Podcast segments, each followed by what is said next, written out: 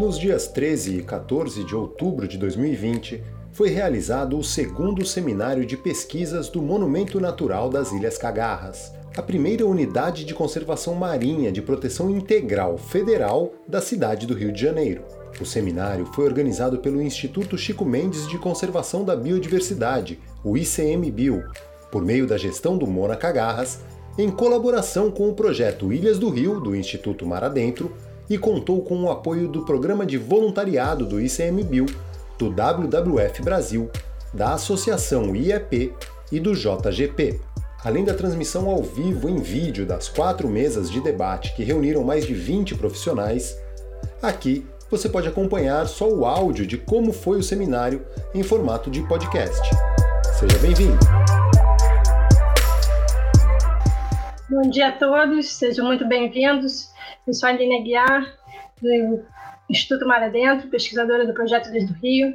Vou estar aqui com vocês hoje, é, nesse, nessa manhã, do segundo seminário de pesquisa do Monumento Natural das Ilhas Cagarras. Esse evento começou ontem, é, no dia 13 de outubro, e essa é a terceira mesa de um total de quatro mesas de debate com mais de 20 profissionais para uma imersão é, e um bate-papo sobre as ações de pesquisa, conservação e manejo de unidades de conservação marinhas federais no Brasil. É, esse seminário é organizado pelo ICMBio, através da gestão do Monumento Natural das Ilhas Cagarras, e conta com a colaboração do Instituto Mar Adentro e do Projeto Ilhas do Rio, e com o apoio do Programa de Voluntariado do ICMBio, do WWF Brasil, da Associação IEP e da JGP. É, ontem pela manhã a gente teve a primeira mesa que falou principalmente dos resultados de pesquisa que já foram realizados no, no Monumento Natural das Ilhas Cagarras e de tarde a segunda mesa foi bastante focada é, no papel do poder público, a, da academia, a, das organizações não governamentais e a, do setor privado para a ciência aplicada à gestão das unidades de conservação. É, as mesas foram super interessantes, muito ricas em informação. E quem não teve tempo de ver, quem não teve essa oportunidade, não tem problema. E eu super recomendo, procurem os links no YouTube do Projeto Ilhas do Rio e no Facebook também do projeto. No Facebook do projeto, ah, desculpa, do Facebook do Monumento Natural das Ilhas Cagarras. E também a nossa equipe de comunicação vai estar é, disponibilizando o link no chat aqui do, de hoje.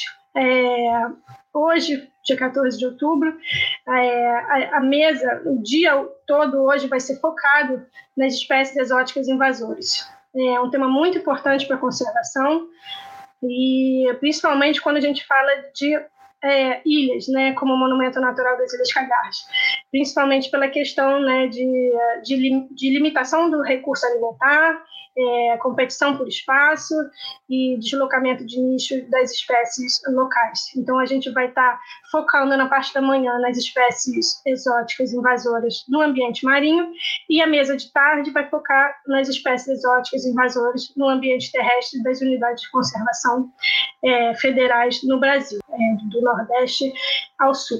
É, ambas as mesas elas têm um objetivo é, de ser uma, uma, troca de experiência entre diversos profissionais né, da área e as informações que vão ser apresentadas elas vão ser com certeza largamente usadas na semana que vem quando vai ter a oficina de elaboração do plano de ação de espécies exóticas do Monumento Natural das Ilhas Cagarras. Então, é, é, eu queria abrir aqui o, o, dia de hoje com a apresentação, né, desse, no segundo dia. Vou convidar a Tainá Guimarães, que é representante da CBC, para falar das diretrizes para o manejo de espécies exóticas invasoras e unidade de conservação. Bom dia, Tainá, seja bem-vinda. Bom dia, Aline. Obrigada. Tainá é graduada em Ciências Biológicas pela Universidade Católica de Brasília e mestre em Ecologia pela UNB. É analista ambiental do ICMBio, com experiência nas áreas de ecologia e conservação, com ênfase em áreas protegidas e invasões biológicas. Atualmente trabalha no Centro Nacional de Avaliação da Biodiversidade, de Pesquisa e Conservação do Cerrado, executando ações relacionadas à fauna exótica, invasores e unidades de conservação federais. Também é representante do ICMBio na Câmara Técnica Permanente sobre Espécies Exóticas Invasoras no CONABIO. Atua, atua na conservação, eh, perdão, atua na coordenação da elaboração dos planos nacionais de prevenção, controle e monitoramento do javali, do coral-sol e do mexilhão dourado, assim como planos específicos do controle de espécies exóticas é, da fauna em os seis federais. Tainá, muito obrigada por estar aqui conosco hoje, abrir esse dia, uma honra, e o microfone é todo seu. Obrigada. É, então, bom dia a todos, virtualmente. É, então, é, eu vou, como representante do ICMBio, nessa temática de espécies exóticas invasoras, hoje eu atuo é, exclusivamente nesse tema, dentro do ICMBio, com orientações de forma geral às unidades de conservação em relação a, a esse tema, vou iniciar o dia de hoje. Minha apresentação vai ser sobre as diretrizes e o planejamento que o ICMBio vem, vem tomando, vem fazendo para lidar com o manejo dessas espécies exóticas invasoras nas UCs geridas pelo ICMBio. Né? Então, vamos começar definindo qual é a, a, o, o, termo que nós utilizamos. Quando eu digo nós, é o ICMBio, o IBAMA, o Ministério do Meio Ambiente, o Ministério da Agricultura, o, o governo federal, o Estado brasileiro, utiliza a definição de espécies exóticas invasoras que vem da CDB, que é a Convenção sobre Diversidade Biológica. Então, a espécie exótica é aquela que foi introduzida fora da sua área de distribuição natural, e ela se torna invasora quando ela passa a ameaçar a biodiversidade. Mas essa introdução fora da sua área de, de, de distribuição natural, é importante frisar que ela ocorreu por uma ação induzida por humanos. A espécie, naturalmente, ela sozinha, por capacidade própria, ela não conseguiria chegar nesse novo ambiente. Isso é importante para diferenciar de espécies que ampliam sua distribuição geográfica naturalmente. Então, quando o, alguma atividade humana, intencionalmente ou não, introduz uma espécie num novo ambiente, ela, aí ela é considerada espécie exótica. É, e também é interessante notar que se essa espécie se manter confinada nesse novo ambiente, ela não, não ela, ela ainda não, não é considerada exótica naquele local, porque ela está confinada. Isso é muito comum, por exemplo, com espécies que ficam em zoológico. Então, a gente tem várias espécies no Brasil em zoológicos distribuídos por aí que não estão em ambiente natural. Então, essas espécies, elas, são exóticas no zoológico, né, aqui, mas elas não estão no ambiente natural do Brasil. Mas em ambiente natural, quando elas começam a conseguir a se, se estabelecer sozinha, se reproduzir sozinha, aí ela já é considerada exótica mesmo naquele ambiente. O que acontece é que normalmente essas espécies, por diversos motivos, normalmente relacionados ao fato delas não terem sido, é, é, elas não terem evoluído nesse novo ambiente, elas tendem a ter uma grande explosão populacional. E elas não ficam contidas apenas no local onde ela foi introduzida, então ela começa a se dispersar para novas áreas nesse ambiente. A partir dessa dispersão que a gente começa a identificar os impactos negativos dessa espécie. Então, pode passar, por favor? É mais ou menos quando a gente vê um, uma situação dessa, quando é, a gente tem um ambiente que ele é praticamente dominado por uma única espécie ou duas que não são nativas desse local, isso de fato é um impacto que está acontecendo. Afinal, essas espécies aí estão tomando o ambiente de outras espécies, inclusive mudando a disponibilidade de recurso para espécies nativas. Afinal, esse ambiente que elas estão é, aí elas estão impossibilitando que outras espécies nativas ocupem esse ambiente. Mas os impactos podem ser de diversos níveis. Pode passar, por favor? É, a gente tem casos no mundo inteiro de impactos severos de ratos, de roedores exóticos, em aves marinhas. Afinal, essas espécies, essas aves marinhas não evoluíram com esse tipo de predador e elas são predadas vivas mesmo, né, tanto filhotes quanto adultos, dependendo da situação, e esses impactos em ilhas por ratos são severos também e muito bem conhecidos. Pode passar, por favor. Bom, e por conta desses impactos, e considerando que a missão do ICMBio é justamente formular e implementar políticas para proteger o meio ambiente, é, e essas espécies exóticas estão ameaçando o meio ambiente quando ameaçam a biodiversidade, é que o ICMBio tem como um dos seus propósitos manejar essas espécies exóticas invasoras. Afinal, ao manejar essa espécie que é uma ameaça à biodiversidade, a gente está fazendo a conservação da biodiversidade, a conservação da, das unidades de conservação. Pode passar, cara. E esse manejo, ele, ele é variado e ele depende do estágio em que a espécie está no processo de invasão. Então, ele pode ser tanto a prevenção quanto a erradicação ou controle. A prevenção, como o próprio nome diz, é, ela visa prevenir a introdução dessa espécie. Então, a espécie ainda não chegou no Brasil, no estado de, de, território nacional, né? A espécie não, não chegou nesse ambiente, mas a gente sabe que ela pode chegar porque tem vias e vetores de introduções é, próximos. Então, a gente tem que atuar para prevenir essa introdução. Então, está antes do processo de invasão, né? Mas quando essa espécie já se introduz, a gente sabe que ela, que ela foi é, é, identificada, se a gente conseguir identificar essa espécie ainda no início, no início da invasão, nesse gráfico aí da curva de invasão seria na, na área verde, é quando a gente consegue ter algum sucesso em erradicação, porque a espécie ainda não, não atingiu o seu boom populacional. Ela ainda está com poucos indivíduos, ainda está no estágio de estabelecimento desse ambiente. Esse é o momento em que normalmente é possível fazer a erradicação a partir de um processo que a gente chama de detecção precoce e resposta rápida. Mas quando o processo de invasão continua a, a, a, ocorrer ao longo do tempo e essa população começa a aumentar cada vez mais e dispersar cada vez mais para novos ambientes, aumentando a sua área de infestação, a erradicação passa a se tornar cada vez mais difícil, até que ela possa se tornar impossível. A partir daí, é viável apenas realizar o controle ou erradicações pontuais em alguns lugares, não a erradicação da, da espécie toda no ambiente. Em alguns motivos, é necessário apenas a, contenção. Portanto, a prevenção, a erradicação por meio da detecção precoce resposta rápida e o controle, ela tem várias vertentes que estão relacionadas a ela. Vertentes essas que o ICMBio, de forma geral, atua, como a geração de conhecimento, pesquisa, capacitação, várias outras. Pode passar. É, e a principal diretriz nacional, tanto que o ICMBio atua como de forma geral, é a Estratégia Nacional para Espécies Exóticas Invasoras. Essa estratégia ela foi publicada pela Conavio é, e ela tem o objetivo de orientar a implementação é, de medidas para evitar a introdução e a dispersão, ou seja, a prevenção, aquela primeira etapa da, do, do, manejo, reduzir, reduzir o, os impactos dessa espécie sobre a biodiversidade e sistemas e serviços econômicos, desculpa, serviços ecossistêmicos, além de controlar e erradicar. Portanto, veja que o objetivo ele contempla as três formas principais de manejo.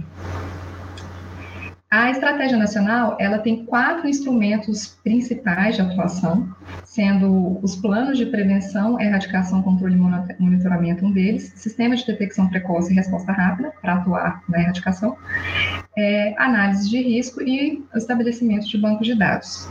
Em relação aos planos, hoje a gente tem três planos nacionais, né, o do Javali, do Coral-Sol e do Mexilhão Dourado, e o plano do Coral-Sol, ele tem o objetivo geral de prevenir a introdução erradicar novos focos, controlar e, conter a invasão. Portanto, mais uma vez, aqueles três, aquelas três medidas. É interessante notar também que esses planos eles são feitos de forma participativa, para uma gestão mais ampla dos temas.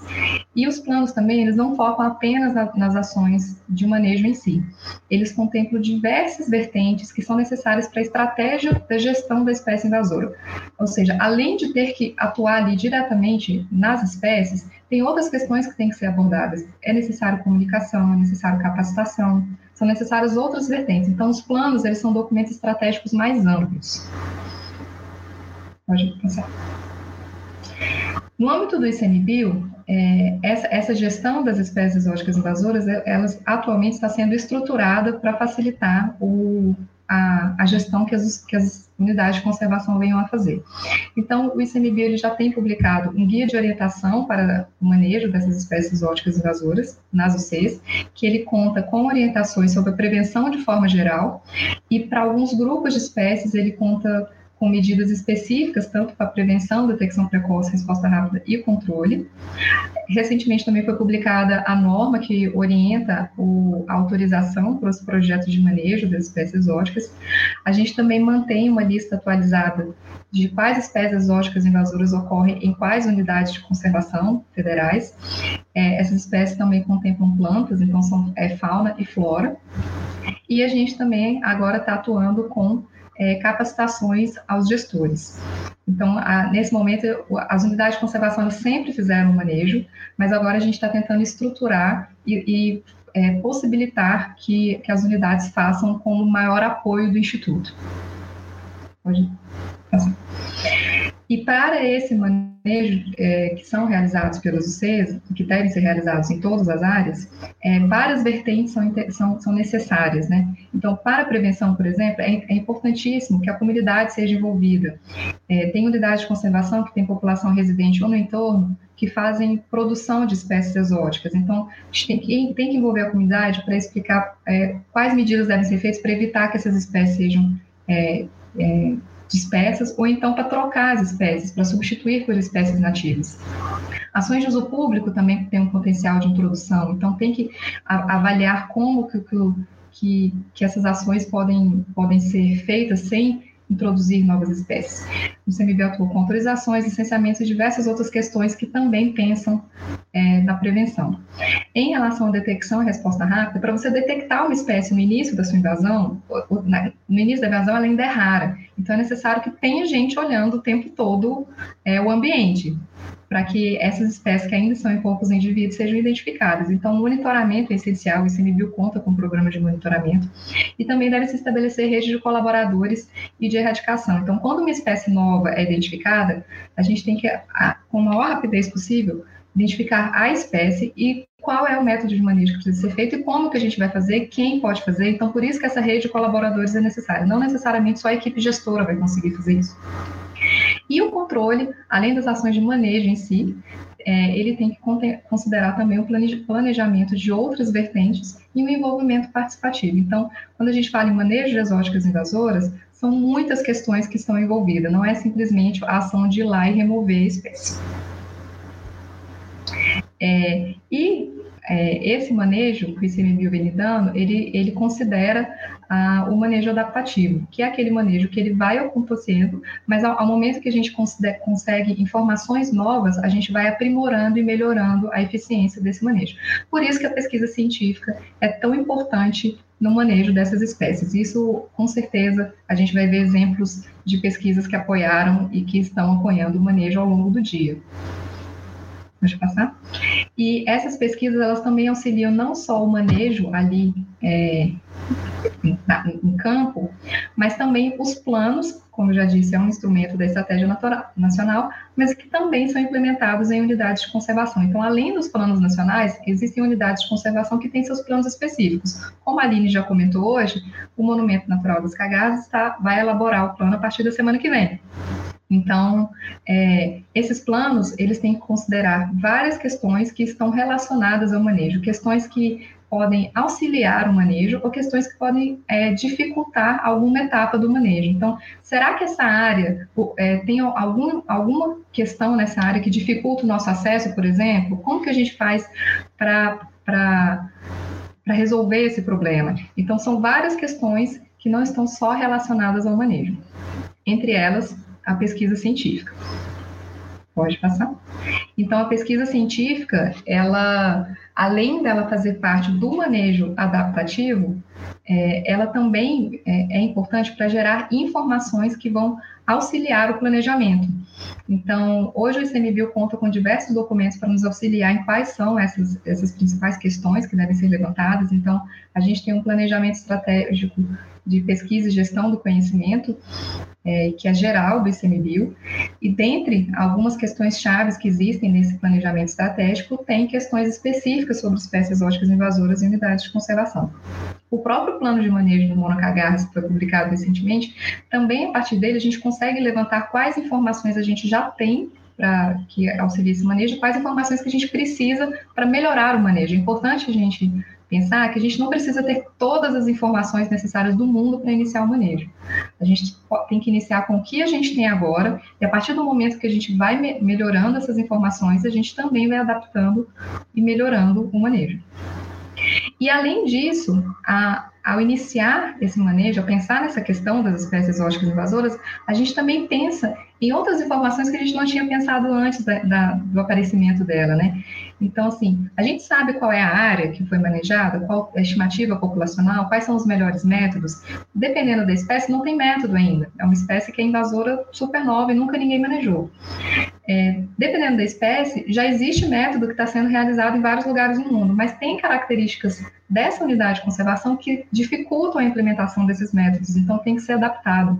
Como que a gente vai descobrir que esse manejo está sendo bem sucedido? Qual o monitoramento que a gente precisa, precisa fazer? Então, tem várias outras questões chaves que precisam ser pensadas específicas para esse tema. E isso a gente vai, vai conseguir construir conjuntamente quando a gente for elaborar o plano é, do, de Monacagás. E é por isso que esse seminário é super importante, que iniciou hoje e vai continuar, é, que iniciou ontem e que vai e continuar hoje com o tema focado em espécies exóticas. É isso, obrigada. Muito obrigada, Tainá, por compartilhar um pouco sobre as diretrizes do manejo de espécies exóticas invasores nas unidades de conservação é, e trazer já aí um pouco do, da questão do plano de ação do Coral Sol, com certeza vai ser uh, levantada aí nas próximas palestras. E, e essa questão do, do, manejo adaptativo também é super importante, é, saber é, né, identificar as particularidades de cada local, das unidades que estão sendo trabalhadas, e a gente vai ter esses exemplos bem claros aí também uh, na mesa que a gente vai começar agora. Mas não vai embora não, fica no nosso estúdio, né, que você vai voltar, vai voltar aí depois para colaborar no debate também, tá bom? Então eu vou começar aí a, a, nossa terceira mesa sobre espécies exóticas invasores no ambiente marinho. É, a gente vai contar hoje com cinco palestrantes, cinco profissionais com experiências muito complementares, vai ser bem interessante acompanhar. E, e é para apresentar um pouco de diferentes linhas de pesquisa, monitoramento e manejo dessas uh, espécies exóticas invasoras dentro e fora de unidades de conservação marinhas uh, do sudeste e sul do Brasil. Tá? É, vou lembrar aqui que cada é, palestrante tem 20 minutos e para a gente se atentar ao tempo, porque no final da, das cinco apresentações é, a gente vai abrir um espaço para debate, para as perguntas. Então, quem estiver assistindo aqui ao vivo quiser mandar a sua questão, é só postar no chat do, do YouTube ou do Facebook do Projeto Ilhas do Rio e do Monumento Natural das Ilhas Cagás também. E uh, quem, o que não der para ser respondido, né, tenho certeza que, que, vão ter muitas, muitas perguntas e participações, o que não der para ser respondido a gente vai estar tá postando depois também nos perfis aí do, do, do Monumento Natural e do projeto. E mais um recado aqui importante, que quem estiver assistindo e quiser um certificado de participação aqui do seminário, é, o link para preencher e solicitar o certificado vai estar também postado no chat aí pela equipe. E o último recado aqui antes de começar, queria chamar a atenção de vocês que ao longo das apresentações, de vez em quando vocês vão ver aí pipocando um painel ah, bem, bem bonito, um painel virtual, né, o registro virtual digital que está sendo realizado pela Ingrid Silveira e pela Luíse Vendramini, da Mirai Design de Ideias. E ao final da mesa, né, esses painéis gráficos eles vão ser exibidos com a síntese do conteúdo que foi discutido nas palestras, e a Ingrid e a Luísa vão falar um pouco de como que foi esse processo de captação do conteúdo. Sem me demorar mais, é, vou, vamos começar as apresentações da mesa, né? É, vou convidar então um pesquisador e um grande parceiro, doutor Fernando Moraes. Bom dia, Fernando. Bom dia, Aline. Bom dia a todos. Seja bem-vindo. Fernando é graduado em Biologia Marinha pela FRJ, com pós-doutorado no Museu Nacional e no Instituto de Pesquisa do Jardim Botânico do Rio de Janeiro, pesquisador associado também do Instituto de Pesquisa do Jardim Botânico desde 2013, atuando nos projetos do PEL de Abrolhos, Recife da Foz do Amazonas, Rede Rio Doce Mar, e também pesquisador colaborador do Museu Nacional desde 2006. Ele é um dos idealizadores do projeto Ilhas Rio e tem uma enorme experiência aí em áreas da biologia marinha, zoologia, oceanografia biológica, ecologia, paleontologia, biogeografia, educação ambiental, divulgação científica, popularização da ciência, fotografia e filmagem científica. Com um currículo grande desse, com certeza o Fernando vai falar muita coisa legal. Ontem já começou falando um pouco né, na, na mesa 1 sobre a biodiversidade marinha e terrestre mas agora o Fernando vai focar é, bastante no conhecimento pretérito sobre o ecossistema bentônico é, do Monumento Natural das Ilhas Cagás e do entorno, e já falar um pouco dos registros das espécies exóticas invasoras que, que já foram encontradas por lá. Fernando, por favor, bom dia. Obrigado mais uma vez, é um prazer poder atender esse convite aí do ICMBio para apresentar um pouco dos resultados de pesquisa que nós é, geramos ao longo de quase uma década já no Monumento Natural das Ilhas Cagarras. E nossa intenção com, esse, com essa apresentação é justamente é, escrutinar um pouco dos dados que já estão publicados e apresentar algumas outros, outras informações que nós temos observado na unidade nesse, nesse, ao longo desse tempo e poder contribuir com o debate né, em prol da geração de um conhecimento é, científico é, embasado para tentar amenizar é, questões de impacto ambiental na unidade de conservação como um todo e mesmo poder ser utilizada alguma informação em outras unidades similares ao longo da costa brasileira. Então, vou apresentar é, esse recorte do que nós trabalhamos ao longo aí de 2011 até 2019 com o projeto Ilhas do Rio. Foi um projeto que contou com a parceria muito importante do Museu Nacional, ainda conta é, com a Colônia de Pescadores Artesanais de Copacabana e uma parceria né, muito estreita com o ICMBio, além do patrocínio da Petrobras durante três fases, através de editais públicos que né, pôde capacitar né, com equipamentos, com equipe, com logística, que é a parte marinha insular, ela demanda uma logística complexa e a gente conseguiu então gerar uma grande quantidade de dados esses dados estão disponíveis em várias publicações do projeto.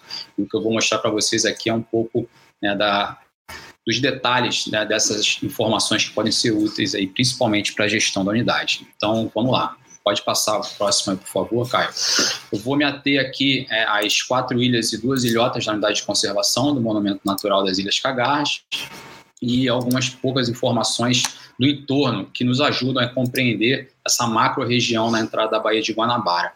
O projeto atuou também em outras seis ilhas, esse mosaico né, na, nessa área costeira, desde as Tijucas ao oeste, aquelas Tijucas até a parte leste, Maricás, incluindo a entrada da Baía de Guanabara e de Cotumbuba. Então já deixo aqui o link né, para o site do projeto, para que vocês possam baixar, quem quiser a informação. Tem muita coisa publicada já nesses dois livros e a base do que eu vou apresentar aqui né, foi gerada nesses dois capítulos de 2013 e 2019. É importante frisar que é um trabalho colaborativo com uma série de pesquisadores, né, uma rede de taxonomistas muito engajados e de altíssimo nível, que eu já deixo aqui meu sincero agradecimento a esses anos de colaboração. É, próximo, por favor. Então, essa é a primeira espécie que a gente traz aqui para o debate. É uma espécie é, de esponja marinha, e é interessante porque ela é hoje considerada uma espécie exótica. A distribuição desse gênero é circunscrita ao Índico e ao Mar Vermelho, mas é uma espécie que foi descrita no Brasil, cuja localidade tipo dela é a Praia Vermelha, por exemplo, e o parátipo vem da Ilha Comprida, dentro do Monumento Natural das Ilhas Cagarras. É, esse é um caso né, um pouco atípico, mas que não, não é único no mundo. Então, é uma espécie que hoje já tem uma série né, de trabalhos mostrando o potencial é, invasor dessa espécie no Mediterrâneo, por exemplo. É a espécie de esponja calcária com a maior densidade, né, mais abundante na costa brasileira, é a Paraleucila magna, descrita pelos colegas da UFRJ, do Museu Nacional, em 2004, liderados pela professora Michelle Portal, a grande especialista em esponjas calcárias. E interessante ver que essa espécie, né, o início da descrição dela, a distribuição, estava circunscrito a Arraial do Cabo, Rio de Janeiro aqui e Alcatraz, né, mostrando essa conectividade entre essas áreas do Sudeste muito importante. Aqui, na parte dos crustáceos, né, o mega mega bala no Scopopoma, na Ilha Redonda, esse aqui já é na parte né, do, do Entre Marés, na piscina de maré, que eu vou mostrar com mais detalhes. Essa piscina de maré é muito interessante, abriga uma série de espécies exóticas, é um ambiente único na unidade, né, de, grande, de grande valor para a unidade como um monumento natural. Próximo, por favor outra craca também que nós publicamos em 2012 da Ilha Comprida. Então, vou mostrar um pouco da linha do tempo desses registros, o que é muito interessante termos de detecção precoce, né, a, a geração e disponibilização dessa informação para o grande público, desde o gestor até qualquer pesquisador, né, na forma dos capítulos de livros, de publicações de artigos, para que qualquer é, atitude, ação de manejo esteja embasada com dado é, técnico-científico. Próximo, por favor. Aqui o Lufiax savini é um pequeno também equinoderma, né, uma serpente do mar, Ophiuroide em cima de uma Schizoporella errata, né, um briozoário, né, que também é uma espécie né, controversa, né, já tida como exótica, hoje criptogênica, ou seja, uma espécie que a gente não tem certeza de onde veio, qual sua origem, a distribuição é, inicial. Mas, próximo, por favor. E o, a principal espécie de ofiuroide né, hoje, é, dispersando pela costa brasileira, pelo Atlântico como um todo, é o Ophiotella mirabilis. É uma espécie muito pequena, laranjinha, pouco amarelado, e a gente tem percebido que as esponjas é, são grandes hospedeiros dessa espécie no monumento. É, nós começamos a registrar essa espécie a partir de 2015 na unidade de conservação, não temos registros do início do projeto, 2011, 2012, por exemplo, que é interessante, né, 2013, e várias espécies de esponjas já foram é, identificadas abrigando, né, como é, a Plisina caiçara, uma espécie rara né, na, na, região das cagarras, e uma outra série de espécies. Né? São 16 espécies de invertebrados dentro de três, três filos, porífera, quinidária e quinodermata, já registrados nessas ilhas e no entorno também. Próximo, por favor. Um outro exemplo de Petromica citrina, com vários é, ofiotelas sobre ela, e pibiontes, uma espécie rara na unidade, o Leptogorgia cetácea de quinidário, e também a Leptogorgia punícia, que é uma das espécies que tem maior densidade desse, desse ofiuroide associado. Próximo, muito comum essa associação. Também associações raras, né? esse é o único registro que nós fizemos dos Oxipop bagionotus, que é um pepino do mar gigante, né, com o ofiotela associado, esse foi o único registro realmente, e ele só ocorre em morfotipos desse pepino que tem é, essas protuberâncias mais afinadas. A gente percebe que nas que são arredondadas, esse, esse é, o fioroide não, não consegue né, ter uma pegada, ele não, não ocorre, só ocorre nesse tipo de, de indivíduo, de morfologia. Próximo, por favor. Uma outra espécie que é muito comum né, nessas ilhas todas aqui, mas que também não é, não é nativa do, do Brasil, que é o Carijoa risa, o coral floco de neve, uma espécie muito vistosa, tem muita associação com fiotela também, então algumas espécies né, exóticas acabam tendo associações, isso também tem sido registrado ao longo do, dos anos aí na, nessas ilhas, o monumento, por exemplo, tentando dar uma linha do tempo com registros em diferentes momentos, diferentes tipos de registros, muitos registros fotográficos, mas também alguns registros né, em coleções do Museu Nacional são importantíssimas para uma material de referência e estudos mais aprofundados. Próximo, por favor. Aqui nós publicamos no final de 2014, né, aquele primeiro livro que embasou o plano de manejo a partir de diagnóstico ambiental, foi publicado em 2013. Já em 2014, no final de 2014, nós publicamos uma série de mapas né, georreferenciados com é, a distribuição de várias espécies, e aqui a gente já nota é, a distribuição de Tubastrea tagucensis, né, o coral-sol na Ilha Redonda e no filhote da Redonda, registros ainda bem pontuais nesse momento. Próximo. Esses mapas estão todos disponíveis desde 2014 no site do Projeto Ilhas do Rio. É um outro registro na, na Ilha de Palmas, na, na, face sul da Ilha de Palmas, registros também pontuais. Próximo. E na Ilha Comprida, onde nós registramos já com a maior frequência, né, mesmo nessa época, a presença de, da única espécie é, exótica nesse, nesse momento aqui, é, na ponta sul, que é chamada pelos pescadores, mas que é a ponta sudeste, né, sudoeste, na verdade, e na no face norte da, da Ilha Comprida. Próximo. E aqui alguns dados que nós já temos é, também mapeados da distribuição, sempre em manchas, a gente não vê aqui na, na unidade é, grandes é, densidades por grandes extensões de costão rochoso.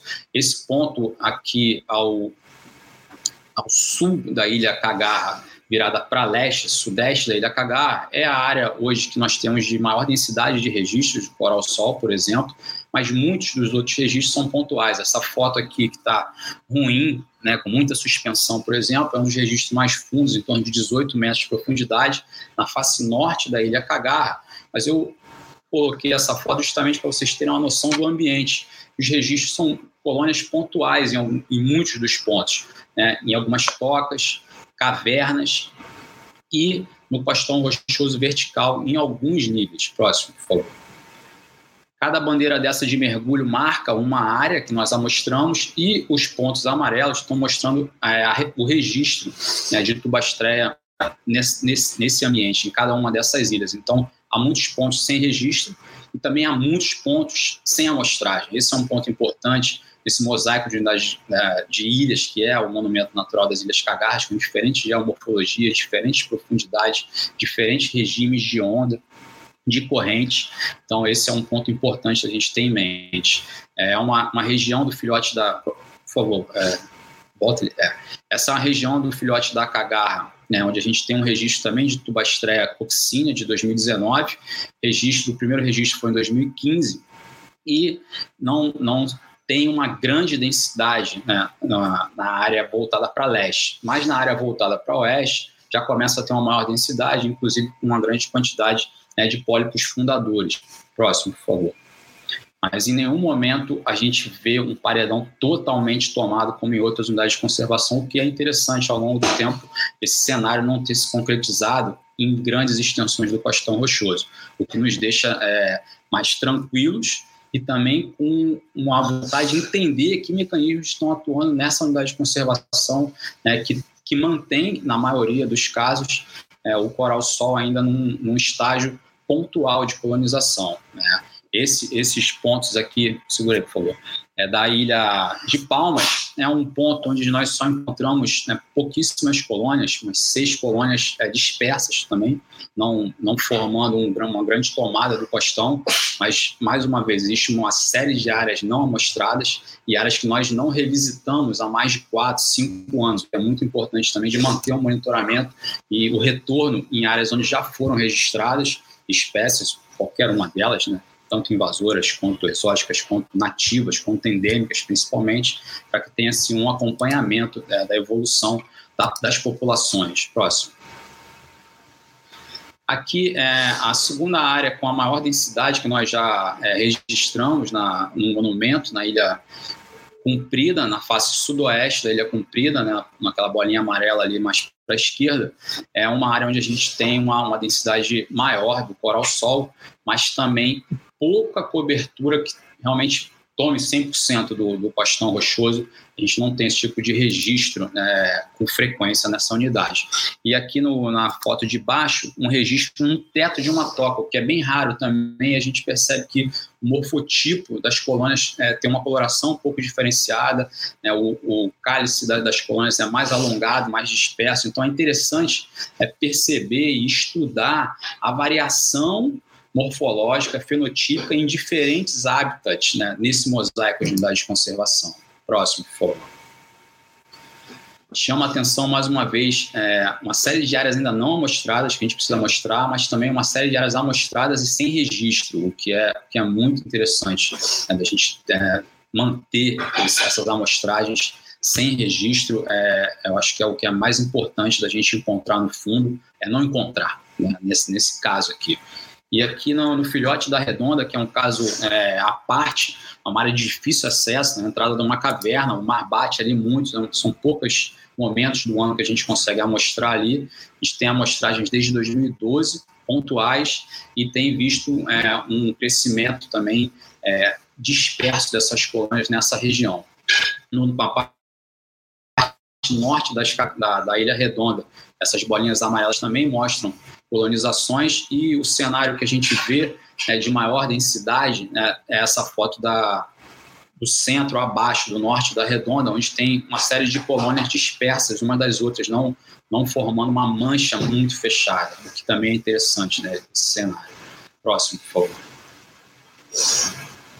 Então, aqui um, um, ambiente que é único na, na, unidade, a única piscina de maré, um ambiente que é um mesocosmos, um microcosmos um mesocosmos natural, é uma área importante para experimentação, onde a gente tem uma série de espécies invasoras. Não temos registro de coral-sol nessa piscina de maré e temos também espécies ameaçadas de extinção, por exemplo, como o Petaloconchus varians, um gastrópodo vermetídeo, que é muito interessante. E aqui já mostra que, né, naturalmente, né, em períodos de grande chuva, no verão, é de maré, é, às vezes com maré vermelha, é, com grande ressurgência, essa, essa piscina de maré vira um ambiente muito diferente do que ela é ao longo do ano. Né? Essa foto da esquerda mostra esse cenário, principalmente pela é, a desviação da rocha carregada com guano, com fosfato, dentro de uma área confinada e pequena, rasa. Então, a variação natural em piscinas de maré é muito grande e é um ambiente extremo, que é interessante ser estudado. Próximo. Aqui dentro dessa piscina de maré, nós publicamos um trabalho em 2004 né, com os moluscos, 24 espécies de molusco, né, três delas exóticas, dentre elas é, duas invasoras, né, como o Isognomus bicolor e o Leosolenus aristatus, né, que são espécies né, diminutas, mas que têm um grande potencial né, de impacto, né, principalmente né, perfurando né, é, corais, por exemplo. A gente não, não vê isso nesse ambiente, mas é, é um ambiente que tem essa característica né, da presença dessas espécies. Próximo. Aqui o Branchioma luctuosum, que é um poliqueto invasor também, é muito comum nessa piscina, mas raro fora dela. É, ela, ele ocorre nas, nas fendas, nas tocas, nos locais sombreados, principalmente aqui junto a ele, é aquela esponja que eu mostrei no início, a Paraleucila magna, que também ocorre com muita frequência nesse ambiente confinado da piscina de maré na sombra. Próximo. Aqui uma espécie também exótica de briozoário, né, a búbula neritina, na mesma piscina. Próximo, arborescente. E aqui a sídia solitária, né, a Stiela aplicata, essa assídia nós registramos ela em três ilhas, nas Palmas, Comprida e na, na Redonda, só que nas Palmas ela é mais comum, principalmente virada para norte. E é interessante que na Ilha Cotunduba ela é muito abundante, essa espécie, uma ilha de alta eutrofização na entrada da Baía de Guanabara e já nas outras ilhas do monumento, ela é bem rara hoje em dia. Já a gente tinha mais registros, hoje em dia é pouco. E é interessante notar que esses registros principais estão na Ilha de Palmas, na parte mais próxima do emissário submarino de Ipanema, a 1.700 metros da saída é, dos difusores desse emissário. Então é interessante a gente, a gente fazer esses links entre as áreas do entorno e as áreas da unidade e buscar correlações e tentar aprofundar o conhecimento. Próximo. Aqui uma cija já colonial, diferente daquela solitária, que cresce né, rápido e tomando grande, é, grande quantidade do substrato do cristal rochoso, que é o Didemium perlucidum, também uma espécie exótica, que nós temos notado bastante na unidade, principalmente a partir né, de 2018, nas áreas do entorno, na Ilha Rasa, na Ilha do Meio, na, na, pelas Tijucas e na Ilha Redonda, no filhote da Redonda também, é uma espécie que tem crescido é, bastante assim, a, a olhos vistos, né? mas também volto a frisar, as espécies exóticas invasoras, né, um quantitativo disso nós não temos ainda. Né? É importante ter novos passos para isso. Nosso, nosso retrato da unidade, né, no início, principalmente, era ter um levantamento, entender a biodiversidade, o que tem. Agora, mapear é, finamente né, quem está ali, como está ali, como se comporta no ambiente. Próximo. Aqui outra é a Sídia colonial, a clavelina oblonga. A gente tem contado com uma série de especialistas, como eu falei, no caso dos briozoários, a professora Laís Ramalho, no caso das assídias, o professor Tito Lotufo, um grande parceiro é, que tem nos ajudado muito desde o início do projeto Ilhas do Rio, e, e, é mais uma espécie aqui rara, nós só encontramos ela na Ilha é, Comprida e três colônias até hoje. Próximo.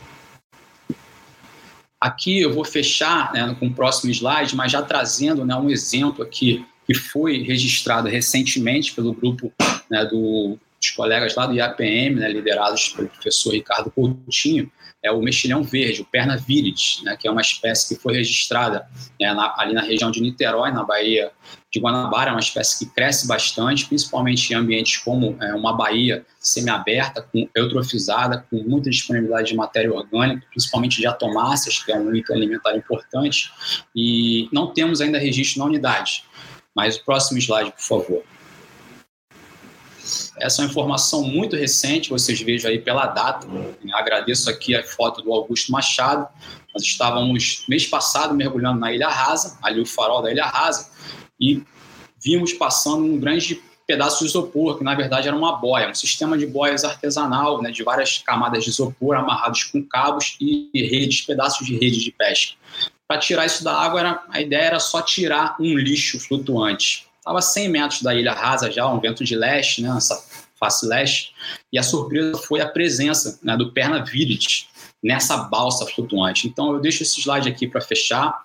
É, com a ideia de que a gente tenha realmente é, os olhos num horizonte mais aberto, porque às vezes a gente está mirando é, em vetores né, que são é, reconhecidamente é, vetores de introdução de espécies bentônicas, mas existem outros que às vezes passam despercebidos, e esse é um grande exemplo. Né? A gente tem dispersão natural né, com pedra-pome, com galhos, com troncos de árvore, uma série de questões, e hoje né, já tem vários trabalhos mostrando também o lixo flutuante como um importante vetor. E aqui é um caso é, emblemático que nós registramos, tiramos, né, fizemos uma detecção precoce e uma resposta bem rápida, né, preventiva. Então, fico aqui com esse slide para que a gente tenha é, uma visão bem ampla do problema, que é complexo. Obrigado aí a todos e principalmente aos colegas aí que colaboram nessa rede de taxonomistas, né, aos apoios das instituições, todas elas que são fundamentais. Muito obrigado. Legal, Fernando, muito obrigada. A gente que agradece aí a participação e, e, o compartilhamento das informações e de ideias. Eu acho que você abordou muito bem aí a questão de que é, foi um trabalho que não focou é, focou muito no levantamento do, do, do Bentos, mas já trouxe uma linha de base super interessante e rica das espécies exóticas de forma geral, não necessariamente né, invasoras, mas espécies exóticas que ocorrem ali no local. E uh, eu, eu lembro, logo no, no início, lá, lá para 2010, 2011, a gente vendo aquelas primeiras colônias ainda de, de coral-sol, e dá aí uma, um certo, como você disse, alívio, entre aspas, de que uh, realmente a gente ainda não tem encontrado esse domínio do costão, e isso é, nos instiga aí a investigar uh, o que está acontecendo no, no Mônaca Gás, né? seja influência de água doce da Baía de Guanabara, proximidade com, com a grande metrópole, enfim, são muitas perguntas, eu acho que, que vale esse, essa reflexão, esse estudo, e com certeza fazer um, né, um aprofundamento também, uma, uma malha amostral cada vez maior é, para descobrir aí onde estão esses, uh, esses bichinhos, uh, sejam os corais sós ou, ou, outras espécies, né? Queria agradecer de novo e uh, depois a gente vai abrir para pergunta lá no final e você volta, tá bom? Obrigada. E vou dar seguimento aqui à segunda palestrante do dia, a doutora Fernanda Casares, para falar especialmente da experiência do projeto Coral Sol, com o trabalho de monitoramento, manejo e educação ambiental no Rio de Janeiro, é, uma, em uma das, das regiões mais colonizadas por esse coral no Brasil. Bom dia, Fernanda, seja bem-vinda. Bom dia, Aline, tudo bom? Tudo bem. Fernanda é bióloga marinha é, pelo FRJ com doutorado em ecologia, atualmente é pesquisadora de pós-doutorado do Laboratório de Ecologia Marinha Bêntica da UERJ e pesquisadora colaboradora do Instituto Brasileiro de Biodiversidade. E coordenou o subprojeto Controle do Coral-Sal e a Conservação Marinha. Com certeza, a Fernanda tem uma grande experiência para poder estar é, tá compartilhando com a gente. E, Fernanda, por favor, o microfone é seu. Obrigada. Obrigada, Aline. Eu queria. Bom dia a todos né, que estão assistindo, bom dia a todo mundo da mesa. Queria agradecer pelo convite, né, em nome do Instituto Brasileiro de Biodiversidade, BRBio, e em nome do Projeto Coral Sol. Uma, um prazer estar aqui fazendo parte dessa mesa. Agora está aparecendo em tela cheia, né? Bom, então eu vou começar. É, eu vou falar para vocês um pouco sobre o histórico da invasão do coral-sol no Brasil, né? É, sobre o projeto Coral, os impactos né, que o Coral Sol traz, rapidamente, sobre o projeto Coral Sol né, e as principais linhas de ação, e vou no final focar nas ações, nas principais linhas de ação que a gente tem desenvolvido nos últimos três anos, dando um enfoque para o Mônaca Garras e o entorno. Então, só para esclarecer, né, quando a gente fala de coral sol, são duas espécies, é, o Fernando mostrou, já Tubastraia coccínea e Tubastraia tagucensis, né? Tubastraia é mais alaranjada, é, enquanto que Tubastraia tagucensis é mais amarelada. Existem diferenças aqui também no esqueleto que vocês podem ver, que aparece na figura abaixo. Né? No, no caso do Tubastreia coccínea, os coralitos, que a gente chama, são mais aproximados e mais achatados, e, e no caso do Tubastreia tagucense, são mais alongados e separados. Tá? É, Tubastreia coccínea é originária do Indo-Pacífico, né? tem uma distribuição nativa que aparece aqui em azul, bem ampla e é invasora no Caribe, Golfo do México, Flórida e aqui na nossa costa. E Tubastracoxine, ou tagucensis, desculpa, tem uma distribuição nativa mais restrita, né? A Ilha Galápagos, tá? E é invasora aqui na nossa costa. Então, como é que é, chegou, né, chegaram essas duas espécies, qual, qual foi o primeiro registro, o que, que a gente sabe? Né? O primeiro registro de coral-sol na costa do Brasil foi feito na década de 80, no fim da década de 80, em uma plataforma de petróleo na Bacia de Campos. Né? Então, isso marca, pelo menos, o nosso primeiro é, registro da presença dessas espécies aqui na nossa costa, mesmo sendo num substrato artificial. Tá? Lá pelo fim dos anos 90, é, o que marca o estabelecimento né, dessas espécies foram feitos registros em substratos naturais, né, em costões rochosos, na Baía da Ilha Grande, tá? É, dessas espécies, dessas espécies próximo ao local de fundeio de plataformas em trânsito ou reparo.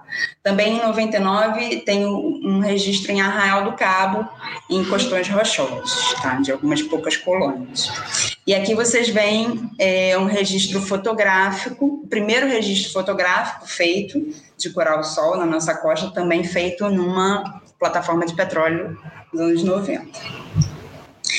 Então, depois de se estabelecer, né, o coral-sol se expandiu de forma muito rápida, tá? principalmente na Baía da Ilha Grande. Aqui eu estou mostrando para vocês uma figura do, do, desse artigo de, da Amanda Silva e colaboradores. Né? No primeiro gráfico, vocês veem tubastreia como um todo, tá? Tubastreia SPP, as duas espécies juntas, porque ainda não se sabia que eram duas espécies, né? Em 2000, tá? Aqui é a Baía da Ilha Grande, vocês conseguem ver ali a Ilha Grande. Quanto mais escuro, maior a abundância, né? Maior a quantidade de coral-sol. Então, seguindo as figuras do lado esquerdo, temos Tubastreia coccínea e do lado direito Tubastreia tagucensis. Aí vocês vão vendo a frente de expansão, né? Como vão se expandindo essas duas espécies na Baía da Ilha Grande, tá? Nesses 11 anos. E esses autores estimaram uma taxa de expansão de 2,1 quilômetros por ano, tá? E nesse meio tempo também, até 2008 aproximadamente, o coral-sol estava mais concentrado nessa região, é, no Rio de Janeiro, e a partir de então começou a ser é, detectado em outros estados tá, do Brasil. É, então, qual, qual, é a principal via, né? Qual é a via e quais são os vetores de introdução do coral-sol no Brasil? Né? A análise de várias informações associadas ao histórico dessa invasão, a registros em vetores, a taxas de expansão, né, é, mapeamento das introduções, permitiram né, os pesquisadores concluírem tá, que o caso do coral-sol no Brasil se trata de uma bioinvasão por bioincrustação em vetores com baixa movimentação. Estou querendo frisar isso porque há uma confusão, tem gente que fica falando que é água de lastro e não é, tá? Então é bioinvasão por bioincrustação em vetores com baixa movimentação, como plataformas de petróleo e afins. Né? Então, para ilustrar isso, nesse mesmo trabalho que concluiu, né, assim, sem dúvidas, que esse foi o vetor de introdução, é, vocês é, tem também uma tabela com registro de, da presença dessas espécies em vetores, né, em 23 plataformas de petróleo e gás, em navios, son, navios sondas, em monoboias, tá? E eles mostram, aqui vocês conseguem ver nessa figura, que há um acoplamento geográfico entre a presença de vetores na costa do Brasil, tá? E os registros de invasão em comunidades naturais, mostrando que esses vetores têm um papel importante. Então, como eu estava falando, após os anos, após 2008, o Coral Sol foi se expandindo. Esse é o mapa mais recente que a gente tem, tá? Do trabalho do, de Soares, aqui de 2020, né? Então, vocês veem como o Coral Sol está presente. Aqui estão as duas espécies tá, misturadas, né? Estão presentes e também aqui a gente tem é, a ocorrência em substratos naturais e também artificiais juntos, tá? Mas de forma geral tem coral-sol na nossa costa, desde Santa Catarina até o Ceará. E esse trabalho justamente mostra o registro num novo naufrágio, tá? No Ceará. Então, é, no, no, Nordeste, né, ali em Sergipe, em Pernambuco e no Ceará, coral-sol está presente em substrato artificial ainda, tá? até o que se sabe, mas há uma grande preocupação com o que vai acontecer. Depois a gente pode discutir mais sobre na, na no debate.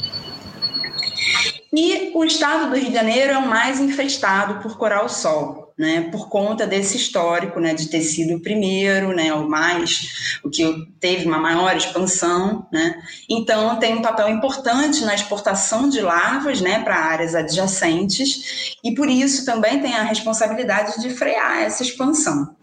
Então, rapidinho, só para é, esclarecer, né, explicar o sucesso, entre muitas aspas, né, da invasão do coral-sol, se deve né, é, de uma combinação de características de história de vida né, dessas duas espécies, né, é, grande forma, várias formas de reprodução, né, reprodução sexuada, reprodução assexuada, é, taxa de crescimento alta, grande potencial reprodutivo, muitas larvas sendo produzidas, né? É, combina, isso combinado com características ecológicas, né? São espécies plásticas que têm tolerância a, diversos tipos de condições ambientais, como já falei, acho que não falei, são, são sem zooxantelas, né? São espécies que não possuem zooxantelas, aquelas microalgas que alguns corais possuem associadas, então elas conseguem viver em áreas sem luz. Então podem viver em fendas, em, em, em locais super assim, com inclinação negativa, até preferem em alguns aspectos, né? não, tem, não tem intolerância à temperatura baixa. Né? E, por fim, o constante movimento de vetores contaminados pela costa, né? então, que favorecem introduções secundárias. Tá? Então, a combinação de tudo isso vem trazendo sucesso da invasão do coral-sol na nossa costa. Em termos de impactos, só para falar rapidinho, né, o, o, o Coral Sol vem trazendo impactos ambientais, econômicos e sociais, né, desde a redução da abundância de espécies nativas, mudanças na, na estrutura de comunidades, efeitos tróficos, modificação do ciclo do carbono e cálcio, facilitação da invasão de outras espécies, tá, modificação da paisagem marinha, alteração do funcionamento dos ecossistemas e e ameaça aos serviços ecossistêmicos e prejuízos econômicos, né? principalmente pensando na, na indústria do petróleo e gás. Tá? Então, nesse contexto todo, né, as pesquisas com coral-sol começaram no Laboratório de Ecologia Marinha Bêntica em 2000, tá? É, e né, no grupo do professor Joe Euclide, né? E em 2006, oficialmente, o projeto Coral Sol é constituído, né? foi criado, como a primeira iniciativa socioambiental brasileira de controle de espécies marinhas exóticas. Né?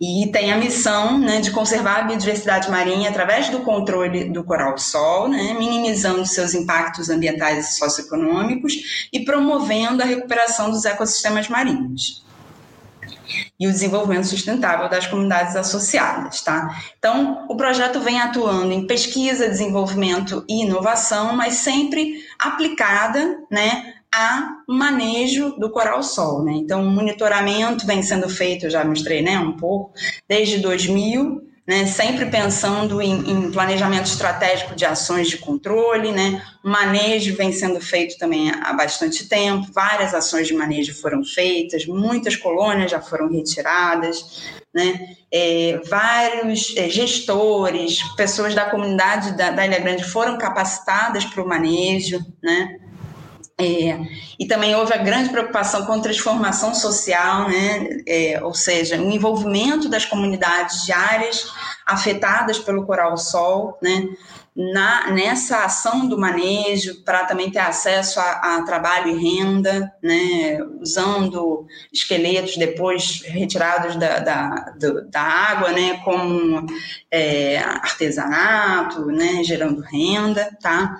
Sempre também tendo ações de educação ambiental, né, engajamento da sociedade, das comunidades, né? e subsidiando políticas públicas, tá?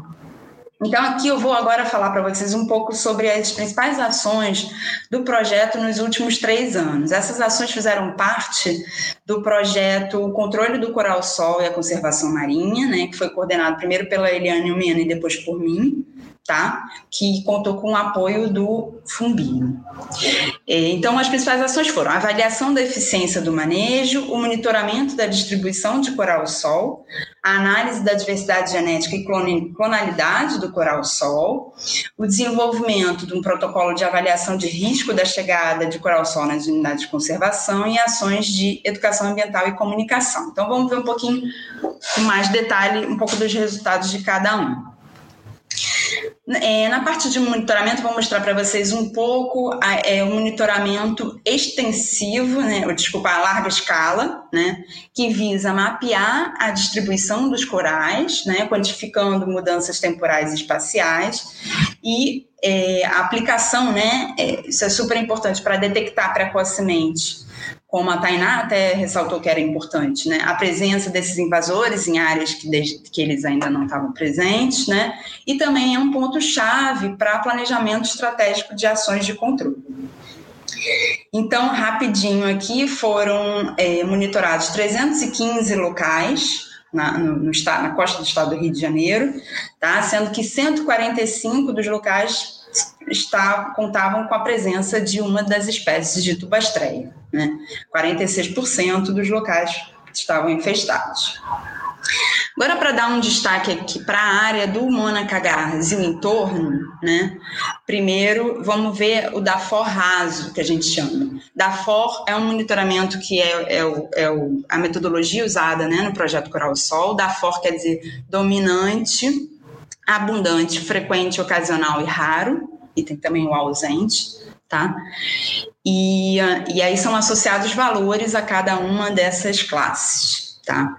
Então aqui a gente vê que a gente vê a presença, só vou apontar rapidinho para não tomar muito tempo, né?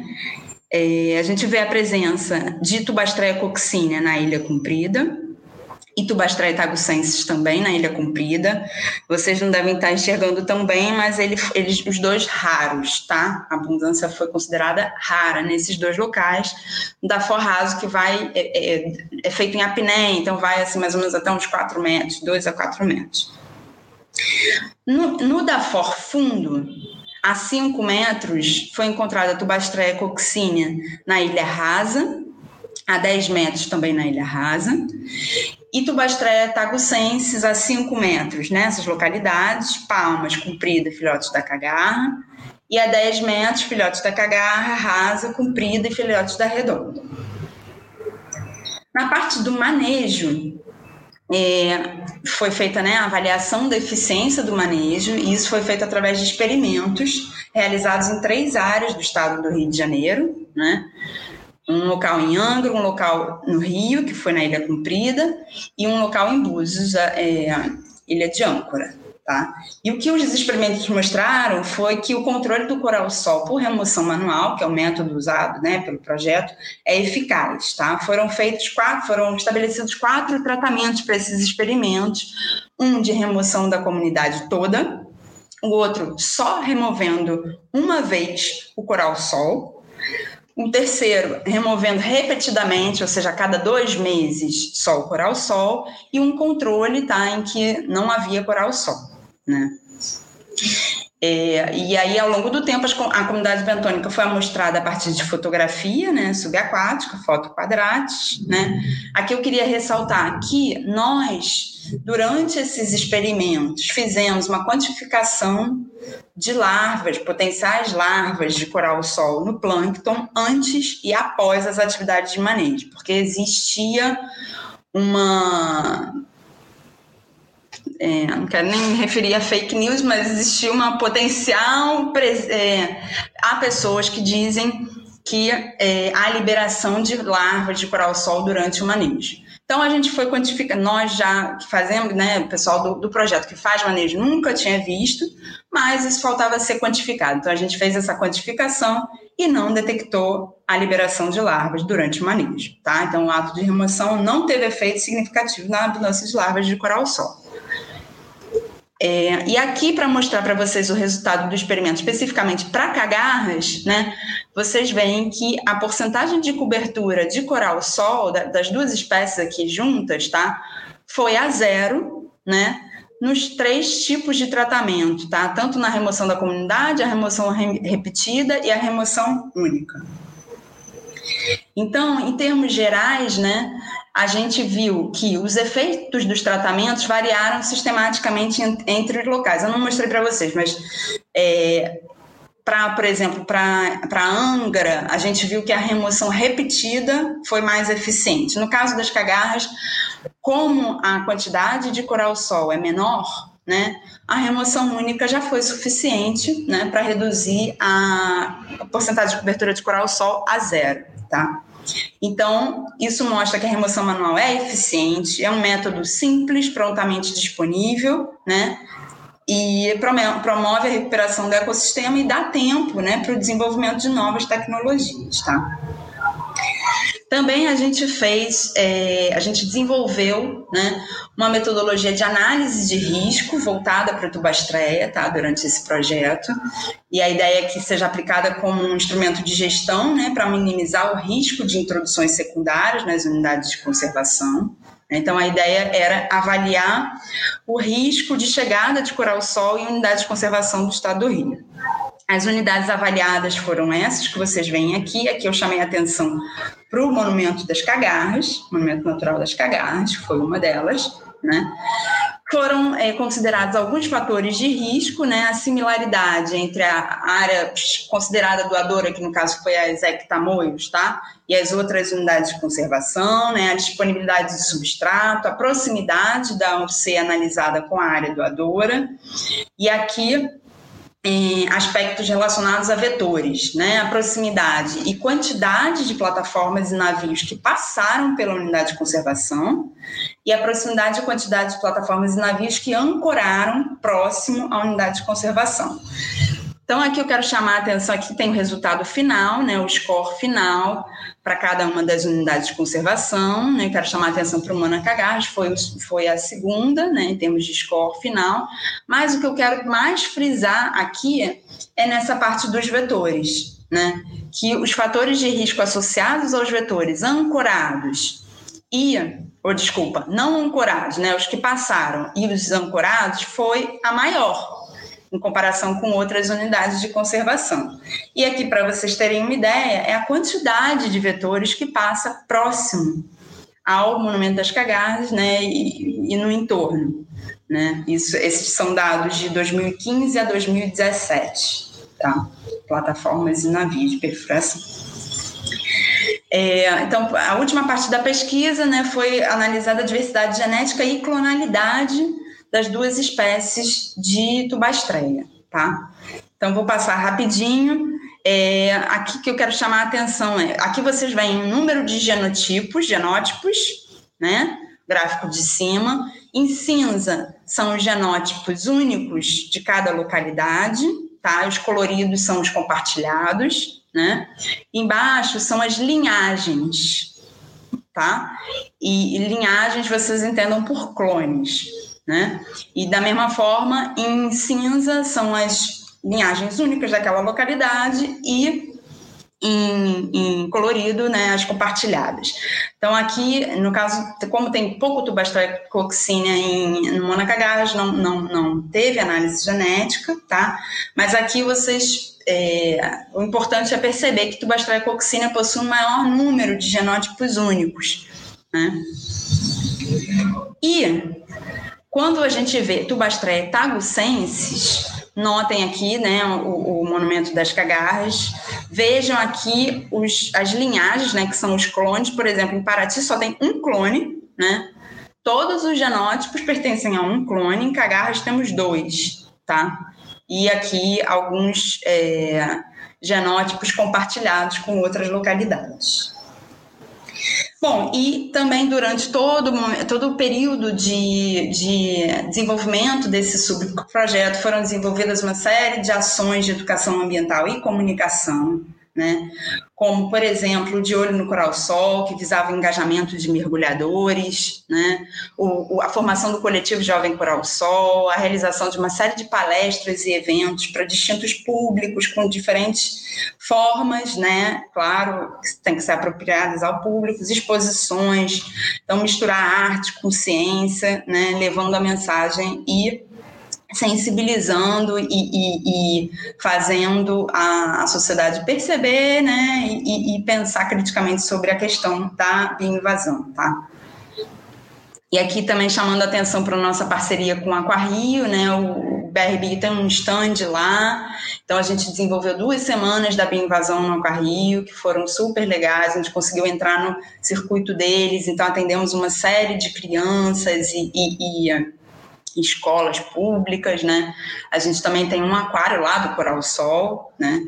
E também fizemos uma oficina com gestores do, de unidade de conservação do Estado do Rio de Janeiro para discutir planos, é, de ação, né, de controle dessas espécies aqui no Estado. Então, é, é, o alcance né, das ações, bom, a gente, com, com, os nossos resultados, a gente permite, a gente pode, né, a gente faz recomendações da melhor forma de remoção do coral-sol, né, os dados do monitoramento representam subsídios para definição de estratégias e planos de ação de controle, né? É, análise de risco também é uma super ferramenta para gestão, né? Para detecção precoce, para vetores, monitoramento de vetores, né? E várias das nossas ações contribuem para os objetivos, né, do Plano Nacional de Prevenção, Controle e Monitoramento do Coral do Sol, tá? Também disponível, criamos essa, essa plataforma que se chama Plataforma Brasileira de Bioinvasão, quem quiser entrar e acessar. Lá estão disponíveis os registros de presença, ausência, monitoramento, manejo, né? De coral-sol e de outras espécies, a gente está botando aos poucos as outras espécies é, exóticas marinhas, tá? Então, assim, no final, eu queria fechar com: não há dúvida de que o coral-sol causa impactos, né? O manejo é fundamental e extremamente necessário para evitar expansões ainda maiores, né? E esse manejo deve ser feito de forma planejada e estratégica. E o controle de vetores é essencial, porque eles formam uma parte importante. Né? Não adianta a gente só controlar é, substratos naturais se os vetores continuam chegando. E o envolvimento de todos os atores relacionados é muito importante. Tá? Então, queria agradecer aqui, fazer menção a toda a equipe, né? Simone, que é coordenadora do projeto que eu acabei não falando. Agradecer a todos os voluntários, tá? E é isso. Obrigada. E, e o apoio que a gente teve. Obrigada, Fernanda. Obrigada mesmo. É, eu acho que os dados que você apresentou foram inéditos aí para a gente. Eu acho que a gestão, acredito que a Tatiana esteja aí bem contente de, de, de, de ter acesso já assim e, e, com certeza vai ser usado aí na, nas discussões da oficina. E Parabéns aí pelo esse trabalho pioneiro também do Projeto Coração. É, eu acho que é bastante complementar ao que o Fernando trouxe, né, de, das cagarras, e agora eu acho que para as próximas uh, apresentações também vai ser muito interessante, porque também utilizam aí esse manejo, né, de, da, do controle da retirada manual e o, o quanto que eles estão tendo de sucesso aí na, nessas unidades de conservação, né. Obrigada e já já a gente volta com você para para mais discussão. É, Caio, se puder, eu queria fazer aí umas, umas piadinhas, né? Não é Big Brother, mas um spoiler do, do, do nosso painel gráfico, se, se puder.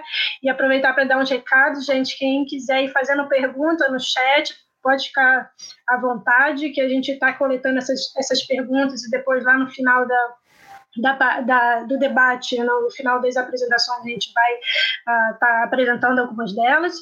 E também, mais uma vez, quem tiver interesse do certificado e de participação, é, o, chat, o chat também vai contar aí com esse link, quem tiver interesse é só preencher, tá bom?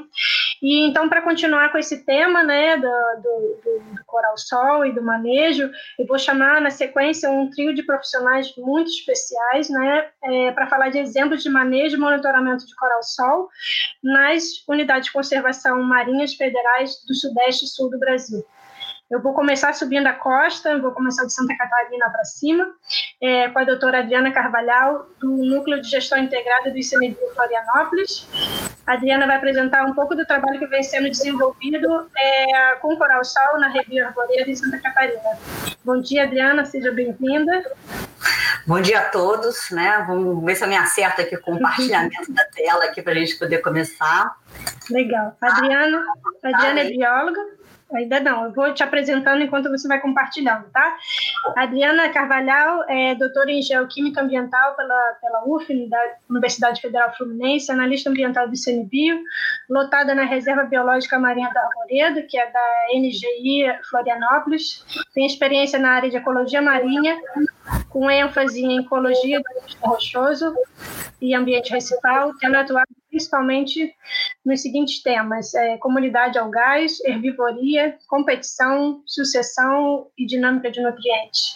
Nos últimos anos, tem atuado no controle de espécie exótica invasora tubastera, SP, nas duas espécies, né, em unidades de conservação federais do Brasil, além de ter sido uma das supervisoras técnicas do Plano Nacional de Prevenção, Controle e Monitoramento do Coral Sol no Brasil. Adriana, obrigada desde já por sua fala e sobre esse importante exemplo de trabalho é, nas UCEIs. Favor, pode seguir.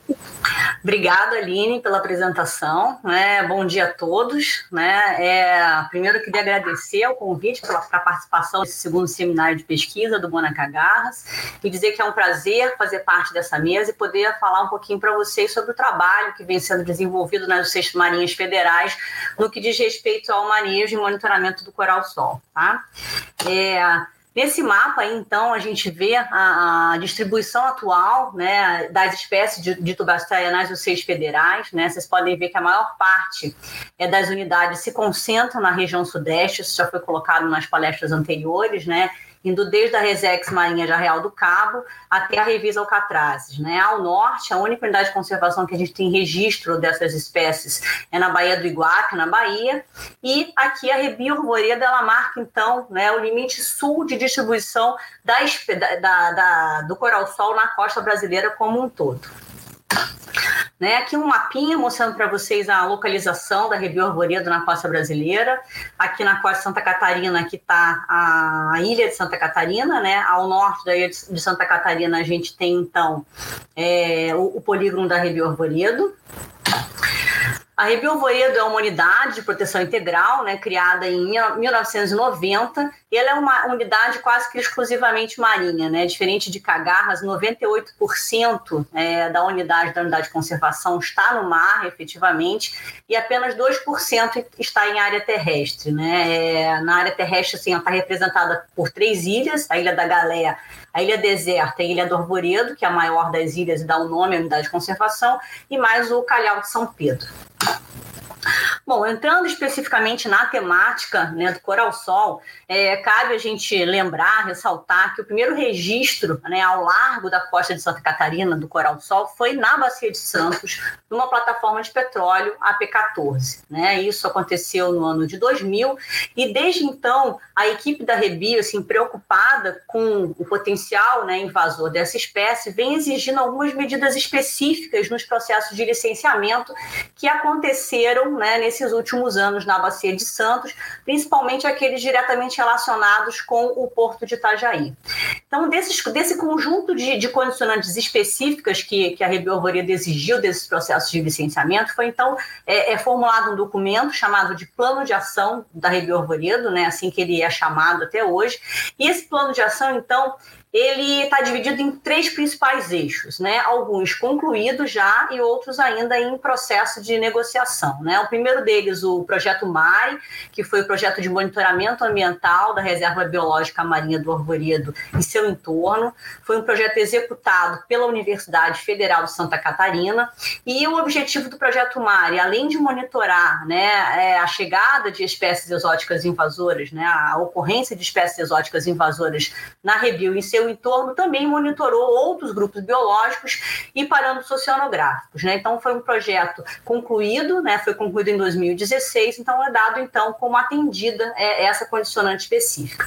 Em outros eixos, a gente tem aí a capacitação e atendimento de emergência, que embora não tenha né, diretamente uma ligação com a questão da bioinvasão, foi considerado relevante a capacitação de analistas ambientais aqui né, da região de Santa Catarina é, na questão de atendimento de emergência, principalmente derramamento de óleo, e o principal deles, né, que é a bioincrustação, que é, só mais recentemente a gente conseguiu realmente algum sucesso nessas negociações. Né? É, a gente, até então, tinha conseguido estabelecer algumas medidas específicas né, é, de ações, algumas medidas e ações específicas de mitigação de risco, e entre elas, principalmente, a delimitação de uma área de exclusão, que não está mostrando aqui no mapa, mas é uma área de exclusão no entorno da reserva, é onde não é permitido o, o, o trânsito de embarcações a serviço da, da indústria de petróleo e gás. Né? No caso, a Petrobras, porque especificamente é a empresa que está atuando, né, utilizando o porto de Itajaí atualmente.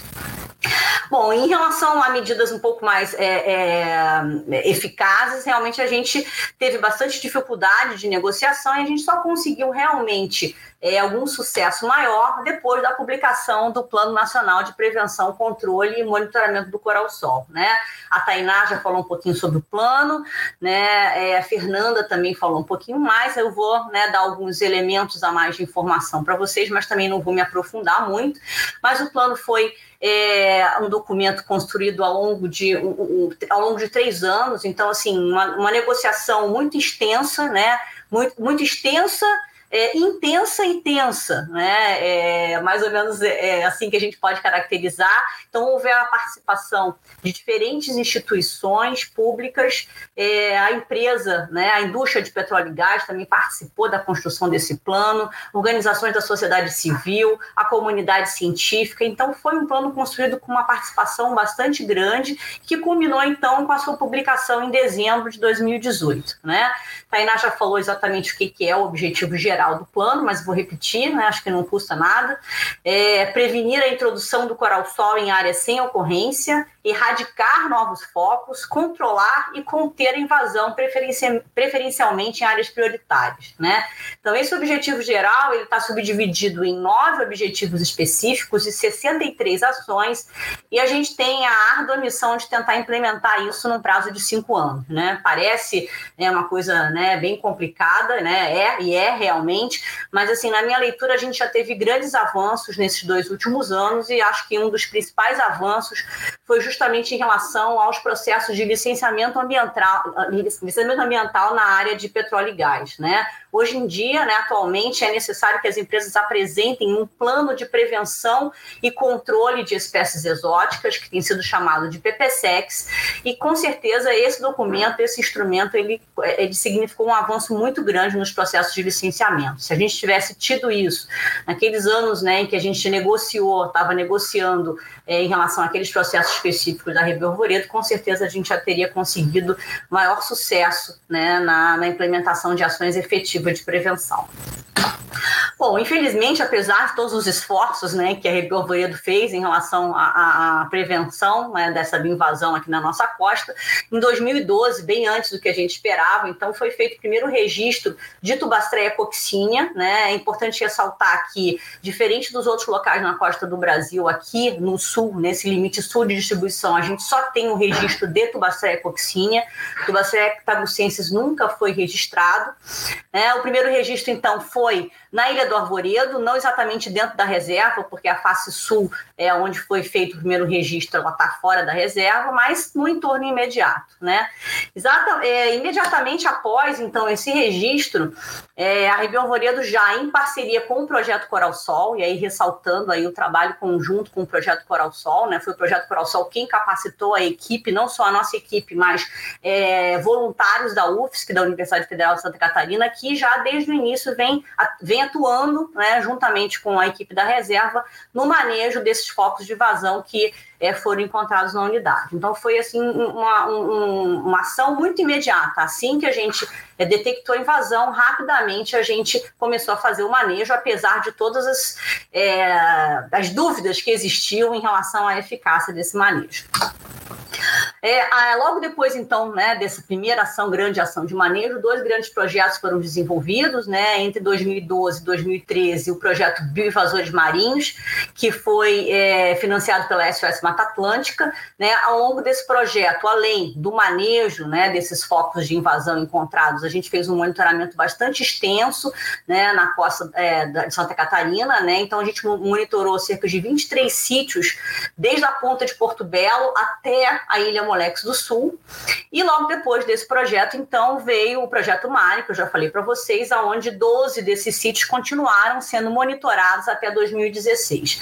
Então, como resultado né, desses monitoramentos, a gente então tem hoje um panorama de invasão, né, e isso ainda hoje, depois de 2016, nenhum outro foco foi encontrado.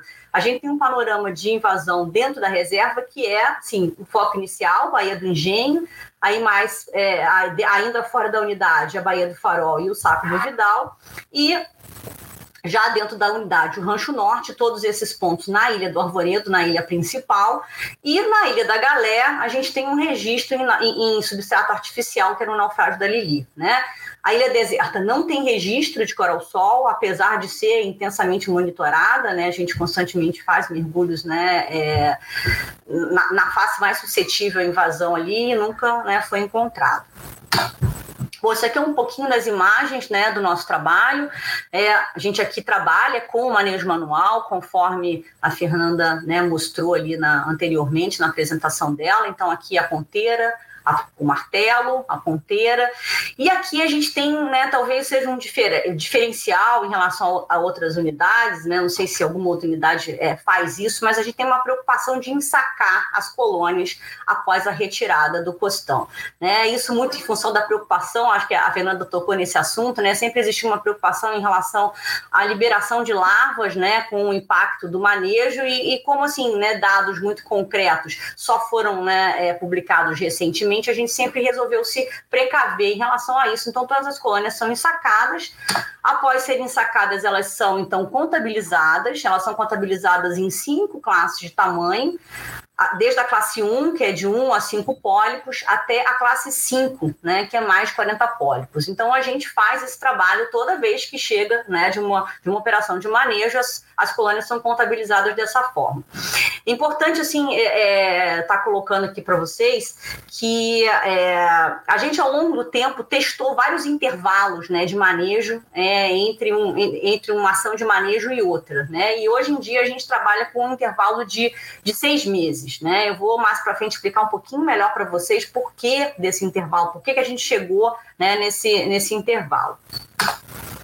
Aqui, então, assim, uma compilação dos dados de manejo entre 2012 e 2019. É 2019 porque a gente faz uma compilação anual, então 2020 não foi compilado ainda, mostrando quantas ações tiveram e quantas colônias foram retiradas em cada um dos pontos de invasão que a gente tem conhecidos. Né? Então, a gente tem, é, até 2019, um total de 14.566 colônias em 67 ações de manejo. Né? Vocês vão ver, né, quando os dados das outras unidades aparecerem, que isso é muito pouca colônia, né, em comparação com a realidade das outras unidades.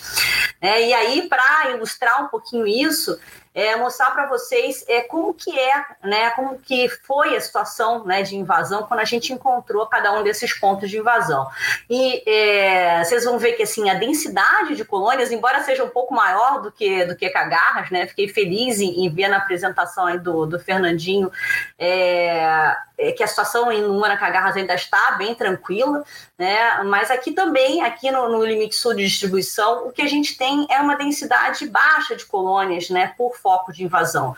A gente encontra esses focos também de forma pontual e o ponto mais, assim, é, com uma maior densidade que a gente encontrou até hoje foi no Rancho Norte, dentro da unidade que tem tinha esse aspecto aqui da invasão, né? Uma densidade é, é, é não é muito grande, né? E é pontual, assim, em um em uma única pedra.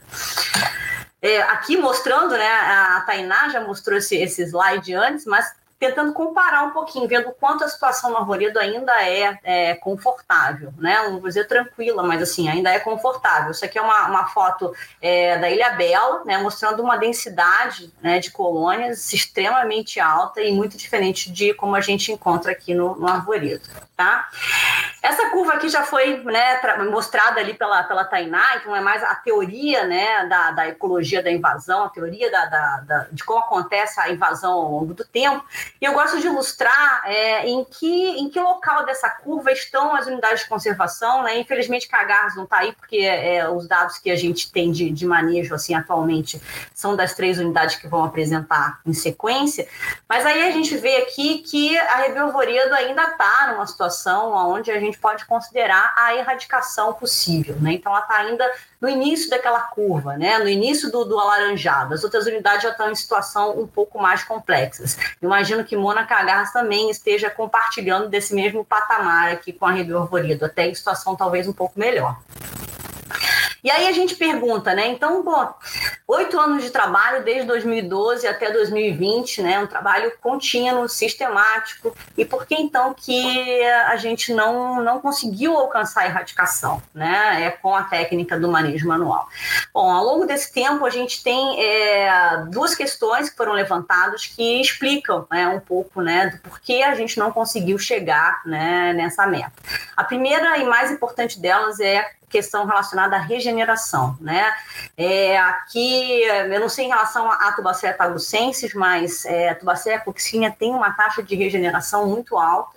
A gente vê isso claramente no nosso trabalho no dia a dia. Então, aqui vou mostrar para vocês, assim, aquela pedra que eu já mostrei antes, lá no Rancho Norte, aquele foco de invasão onde a densidade é maior, no momento que a gente encontrou, depois do manejo, né? Vocês veem que não existem mais praticamente, não existe nenhuma colônia aqui, o que a gente vê são apenas uns resquícios de tecido de coral-sol na pedra, e aí aqui é o mesmo local seis meses depois. Então, no intervalo né, de seis meses, o que você tem é a regeneração de colônias, né, é, e aí a formação de, de novas colônias a partir daquela regeneração.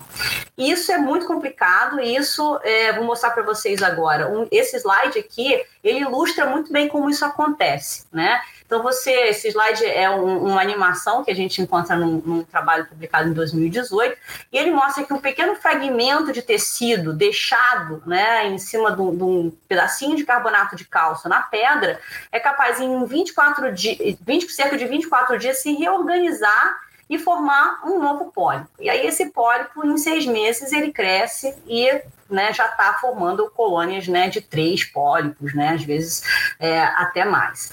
Então, isso é realmente um problema, e é em função disso que a gente determinou o, o espaçamento de seis meses né, para fazer um novo manejo naquele mesmo ponto.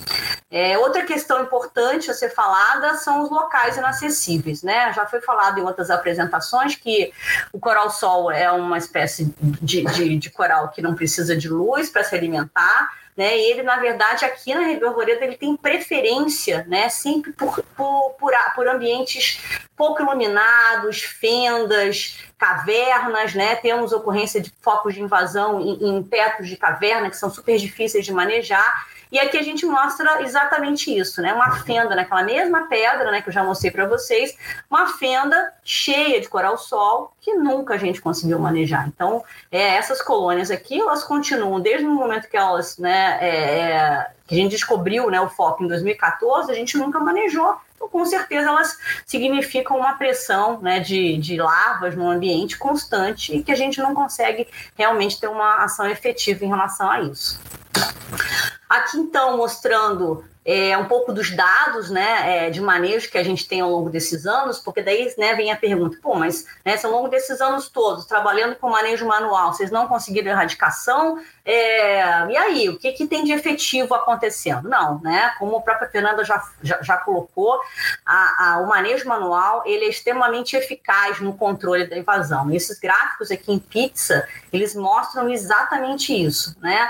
É, aqui lá no Rancho Norte, exatamente naquele ponto lá da pedra que vocês viram. Então, o primeiro manejo, no momento que, o momento que a gente encontrou o ponto de invasão, com muitas colônias né, das classes 4 e 5, então uma estrutura de população formada, né, é, é, formada por muitas colônias de classes altas, com alto potencial reprodutivo, e a situação que a gente tem hoje. Né? Então, a gente tem uma estrutura de população onde praticamente não existem mais colônias da classe 4 e 5. Né? As principais classes representadas aqui são as classes 1 e 2. Então, eu abaixo baixo né, significativamente o potencial reprodutivo dessas colônias e diminuo a pressão de, de larvas e a possibilidade de expansão dessa invasão né, na área da unidade. Esse gráfico em cima aqui mostra né, uma relação entre o número de colônias e o número de manejos. Então, ao longo do tempo, a gente vê que quanto mais, é, é, é quanto mais manejo, né, quanto mais ações de manejo são feitas no ano, mais colônias eu retiro, é óbvio, porque eu volto sempre no mesmo lugar e vou retirando colônias, aí não mais colônias grandes, mas colônias pequenininhas. Então, no início eu tenho é, um, um, manejo representado por colônias das classes 4 e 5, e já atualmente o que a gente retira são principalmente colônias né, das classes inferiores.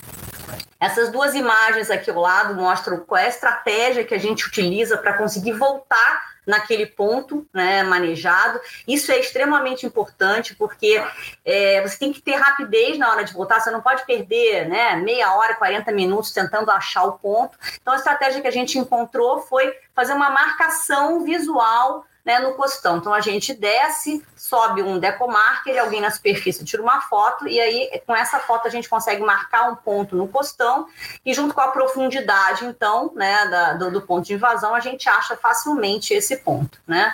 É, os próximos slides eles mostram a mesma coisa, né, mostrando exatamente o mesmo padrão, uma estrutura de comunidade né, no início e, e, no final, como a gente encontrou no final do ano, do ano de 2019. As mesmas estratégias de marcação dos pontos, é legal vocês verem que as profundidades aqui onde ocorrem o, o coral-sol é, são profundidades bem baixas, o máximo que a gente encontrou foi aos 7 metros de profundidade, estão aqui mostrando também no outro ponto de invasão, e aqui por último, né, na, na Baía do Farol. Né?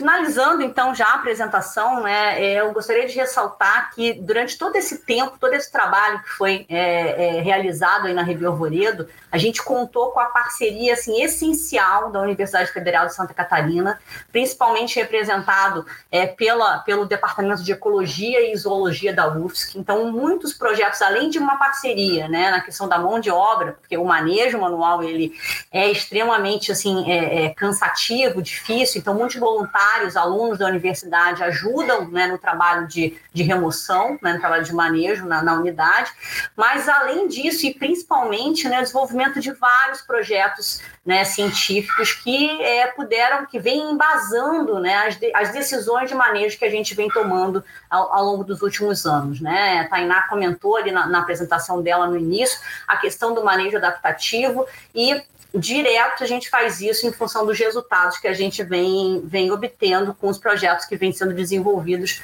pela UFSC aqui né, na reserva e no entorno da reserva.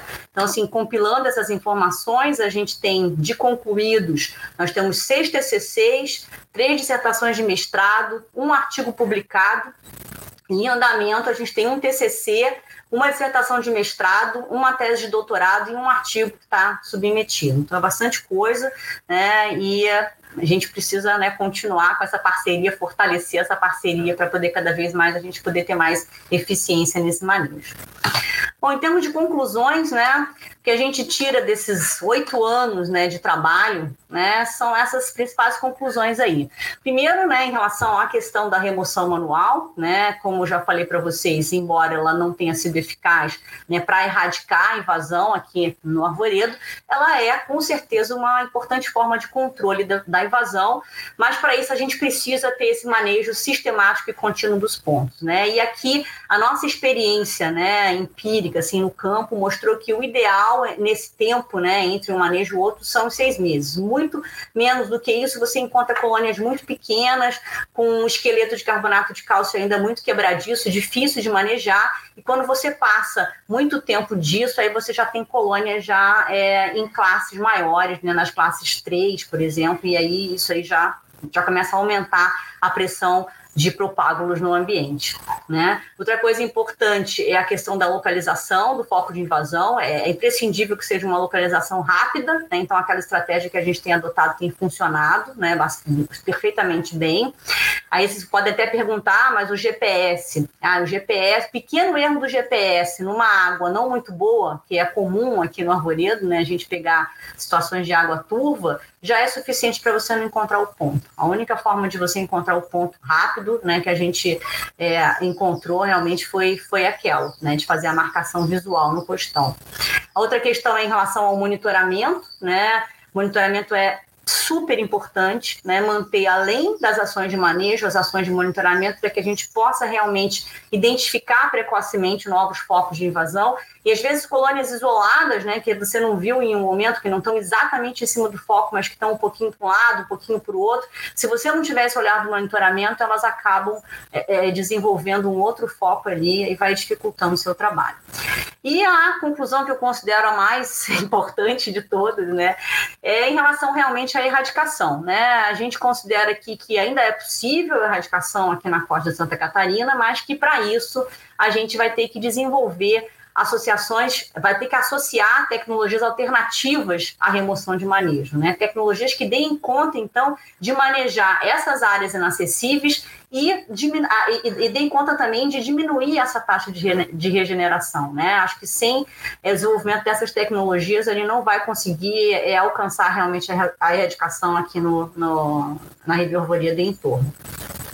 Então, assim, pensando exatamente nisso, né, que a gente aqui nos últimos tempos, né, naquela negociação demorada com, com o, o, o é, do, do, processo de licenciamento ambiental lá com, com, a Petrobras, a gente recentemente conseguiu, então, é, chegar a um, né, algum consenso em relação a um plano de ação, agora não mais para prevenção, porque a prevenção né, não, não, adianta mais, né, tudo bem, até adianta em termos de você prevenir a chegada em outros pontos, mas o nosso foco aí, então, é, é o controle do coral-sol na rebioarvoria do entorno. É, esse plano de ação atualmente não está mais nem sendo negociado com a Petrobras, porque o campo de Baúna e Piracaba, que foi o objeto daqueles processos de licenciamento, ele foi vendido para a Carum, né? E agora a gente está negociando, então, com a Carum a implementação desse plano de ação que está dividido em três principais eixos, né? A pesquisa, né, da continuidade das pesquisas que já, já vêm sendo desenvolvidas aqui na região e, e, principalmente é tentar, tentar responder algumas questões específicas relacionadas ao crescimento, reprodução e nutrição da espécie aqui nesse limite sul. O monitoramento, que é extremamente importante, né? então a, a tentar ampliar um pouco esse monitoramento para um entorno não tão imediato, mas uma área mais ampla aqui da, da, do litoral de Santa Catarina, fazer uma modelagem né, da adequabilidade de hábitat, visando a gente identificar ambientes mais favoráveis, mais suscetíveis à invasão e ter um olhar mais direcionado no monitoramento. E o eixo 3, que para mim é o principal dele, né, que é a questão realmente do desenvolvimento de equipamentos e técnicas para o manejo da espécie aqui, que possam dar conta, então, da questão né, do manejo em áreas inacessíveis e da questão da, da regeneração. Né? É isso né, que eu tinha para falar para vocês. Obrigado pela atenção e fico à disposição, então, aí depois para eventuais perguntas. Obrigada, Adriana. Obrigada mesmo pela apresentação e por trazer também essa, essa questão da interação aí da, dos processos de licenciamento com as ações dentro das unidades de conservação.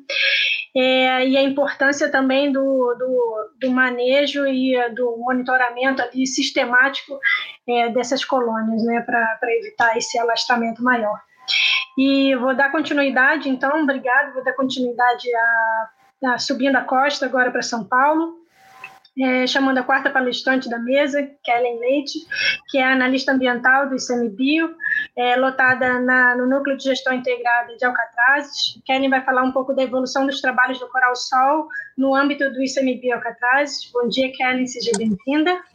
Bom dia. Você vai colocando que eu vou te apresentar, então. Kellen é graduada em Ciências Biológicas pela USP, com mestrado profissionalizante em Ecologia Aplicada pelo Instituto de Pesquisa do Jardim Botânico do Rio de Janeiro.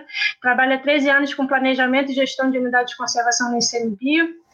É entusiasta do manejo adaptativo, Kelly busca inovações e novas ferramentas para a conservação de áreas marinhas protegidas de maneira integrada com o contexto e demandas locais para esses espaços especialmente protegidos. É também uma das supervisoras técnicas do Plano Nacional de Prevenção, Controle e Monitoramento do Coral-Sol. Kellen, obrigada por se juntar a esse time de profissionais para falar um pouco desse tão importante assunto e Obrigada, Aline. Obrigada a, a Mona Cagarras pelo convite. Eu participei do primeiro seminário, acho que foi uma oportunidade bem interessante de troca de experiências, né, naquele primeiro seminário do Mona e agora está sendo incrível o evento também. Parabéns para vocês. Então, eu vou falar do monitoramento e manejo do coral-sol na Estação Ecológica Tupinambás e Refúgio de Vida Silvestre do Arquipélago de Alcatraz. Né? São duas unidades de proteção integral na costa de São Paulo. A Estação Ecológica Tupinambás é da década de 80, era uma unidade relativamente pequena, são essas áreas em vermelho, e pequena e desconexa, né? E em duas, em dois municípios do litoral norte de São Paulo, Batuba e São Sebastião, no arquipélago de Alcatraz. Eu vou focar um pouco mais a apresentação hoje em Alcatraz. O Batuba a gente tem a presença de coral-sol também, mas é uma situação um pouco menos crítica, como é Cagarras, então, a gente é, foca esforços de manejo mais em Alcatraz. 2016 foi criado o refúgio né, de vida silvestre, que é essa área em laranja, é uma área é de 76 mil hectares, então relativamente grande, pensando no contexto territorial do litoral de São Paulo, né? Que é um, estado bastante desenvolvido e com demandas múltiplas de uso do território. Então, essa unidade ela assume uma, uma relevância em termos de conservação de recursos marinhos é, bem expressiva no, na costa brasileira, já que essa área ela aparece como uma área de extrema relevância ecológica né, no mapa do Brasil, por ser uma área de transição faunística. Né? Aqui a gente tem correntes quentes e correntes frias, então tem uma diversidade grande de espécies. É, falando um pouquinho do arquipélago, o arquipélago é formado por 13 ilhas, né, a principal ilha de Alcatraz, é, e a maior delas com 170 hectares. Tem contextos é, de hidrodinâmica bem diferentes, então, essa face voltada para o continente e também é, exposta à entrada de frentes frias, né, vento sudoeste, e a face aqui voltada para a Ilha Bela, exposta a vento leste. Apesar de estar no mesmo contexto de ilha, é bastante diferente essas é, a hidrodinâmica e, e, os, e a cobertura dessas áreas, né, cobertura bentônica. Aqui está a Ilha do Oratório, ilha da Estação Ecológica Tupinambás. O, a ilha de Alcatrazes ela é dividida no meio, né? A parte sul é, é a Estação Ecológica Tupinambás, a parte norte e nordeste refúgio de Alcatraz. Então a visitação ela acontece de mais ou menos o meio do, da ilha aqui para essa direção. E aí a gente tem outras ilhas mais afastadas e sujeitas a maior hidrodinâmica também, o que acaba dificultando é, as questões de manejo e monitoramento. O coral-sol ele foi, ele foi descoberto em Alcatraz em 2011, durante a, os estudos de elaboração do plano de manejo da Estação Ecológica Tupinambás. Nessa época não existia ainda o refúgio, e foi descoberto por um laudo do, do professor Joel Creed. A gente enviou algumas fotos. Nessa época já tinha esse foco, ele já era de grande concentração e da Tagucensis, na Tubastreia Tagucensis. Foi o primeiro registro é, na ilha de Alcatraz. A gente tem as duas espécies, Tubastreia coccinea e Tubastreia tagucensis, que tem algumas dúvidas ainda sobre se é tagucensis mesmo, se, tem, se é outra espécie. Tem um, um pesquisador que trabalha com a gente que está estudando essa questão de qual espécie seja, é, pode ser uma diáfana também, de um tipo de Galápagos. A situação atual de Alcatraz ela é bem complexa. É, eu considero, não sou tão otimista quanto a Adriana, eu considero que a gente está perdendo a briga. É, diversos fatores contribuem para isso. O principal deles é a dificuldade logística e também o custo logístico né, para se fazer esse manejo. A gente está numa ilha a 40 quilômetros da costa, sujeita a frentes frias e condições de visibilidade diversas, a gente tem uma variação de temperatura da água também bastante é, uma amplitude de temperatura ao longo do ano aí bastante relevante que dificulta o manejo, né? Então, assim, tem diversos fatores que, e além dos pontos de infestação que eles estão relativamente, esses, esses pontos mapeados é, inicialmente, nesse, não, depois eu mostro o mapa, mas eles têm, eles estão com uma concentração bastante alta da, da invasão. A gente tem uma invasão, é uma situação de bioinvasão no entorno também, que a gente desconfia, não tem estudos, mas a gente desconfia que seja aí uma fonte de larvas constante para o arquipélago. Os estudos genéticos mostraram que a gente tem diversos é, eventos de infestação, né, na, na genética dessas populações que foram mapeadas no arquipélago. Então, essa é uma foto da ilha de Búzios, é uma APA é, estadual, onde tem quase 100% do, do costão recoberto de coral-sol com colônias gigantes. É, essas colônias, por competição, entre as colônias elas se soltam, elas mudam o substrato também, então essa paisagem é, submarina ela já, ela já foi completamente alterada pelo, pela bioinvasão. E aqui algumas, é, algumas é, infestações em substratos artificiais, uma bonoboia no canal de São Sebastião, que foi retirada em 2014, também completamente infestada de coral-sol. Essa monoboia estava em frente ao Sebimar. É, a gente tem uma condição de corrente no canal de São Sebastião é, extremamente veloz, então é, a gente e predominante para sudoeste, que é em direção a Alcatrazes, né? A gente tem aí a possibilidade de carreamento de larvas, enfim, pelas próprias correntes. O, o monitoramento e o manejo a gente começou em 2014, é, e aí muito de um mapeamento, né, usando é, desenhos para identificar a, o local de ocorrência das infestações, como a Adriana falou, a melhor metodologia que funcionou para a gente para é, voltar e conseguir monitorar esses pontos de infestação é a marcação no costão. E a gente trabalha aqui com três faixas batimétricas e, e com busca ativa. Busca ativa é a busca no, no, próprio mergulho. Recentemente a gente chegou à conclusão que a gente precisa também fazer uma, um trabalho com mergulho livre para profundidades abaixo de 3 metros, que é uma profundidade que está um pouco. É difícil de se trabalhar com mergulho autônomo. É, a gente trabalha no manejo basicamente com voluntário, a equipe é pequena e, e a demanda de, de manejo é grande, e, e esses voluntários de fazem um treinamento de manejo, né? E, e também esses voluntários, eles acabam assim, como, como é muita gente que trabalha com a gente, eles acabam é, trabalhando como multiplicadores, né, da, tanto do impacto quanto de como evitar essa, essas contaminações por espécies exóticas no ambiente marinho.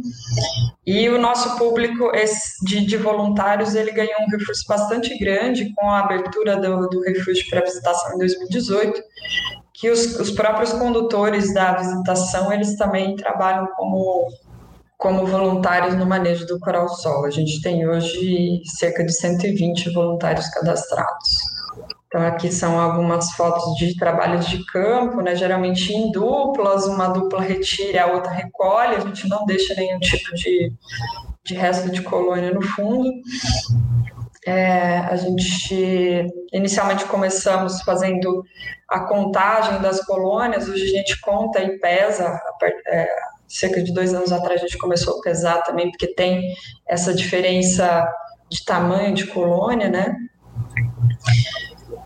E, e, tem um trabalho também de, de recolher algumas colônias para testes de laboratório, que são os testes de, de experimentos, que a gente trabalha em conjunto com o CEBIMAR e a Unifesp, e o principal apoiador desse processo todo, tanto da questão do monitoramento quanto dos experimentos é o professor Marcelo Kitahara, que é, agradecemos imensamente o apoio, porque ele tem sido fundamental é, na qualificação da equipe na qualificação do trabalho. Então, esses são os pontos que a gente tem infestação hoje na ilha de Alcatraz.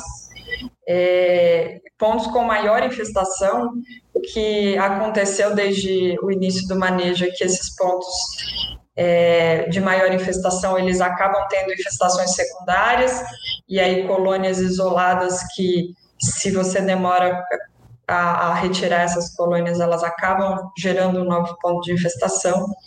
Então, a situação, ela tem, assim, a gente considera hoje que a gente tem um controle populacional da invasão em alcatrazes, mas estamos bem longe de qualquer é, iniciativa de erradicação ou de controle efetivo da, da, da, das populações.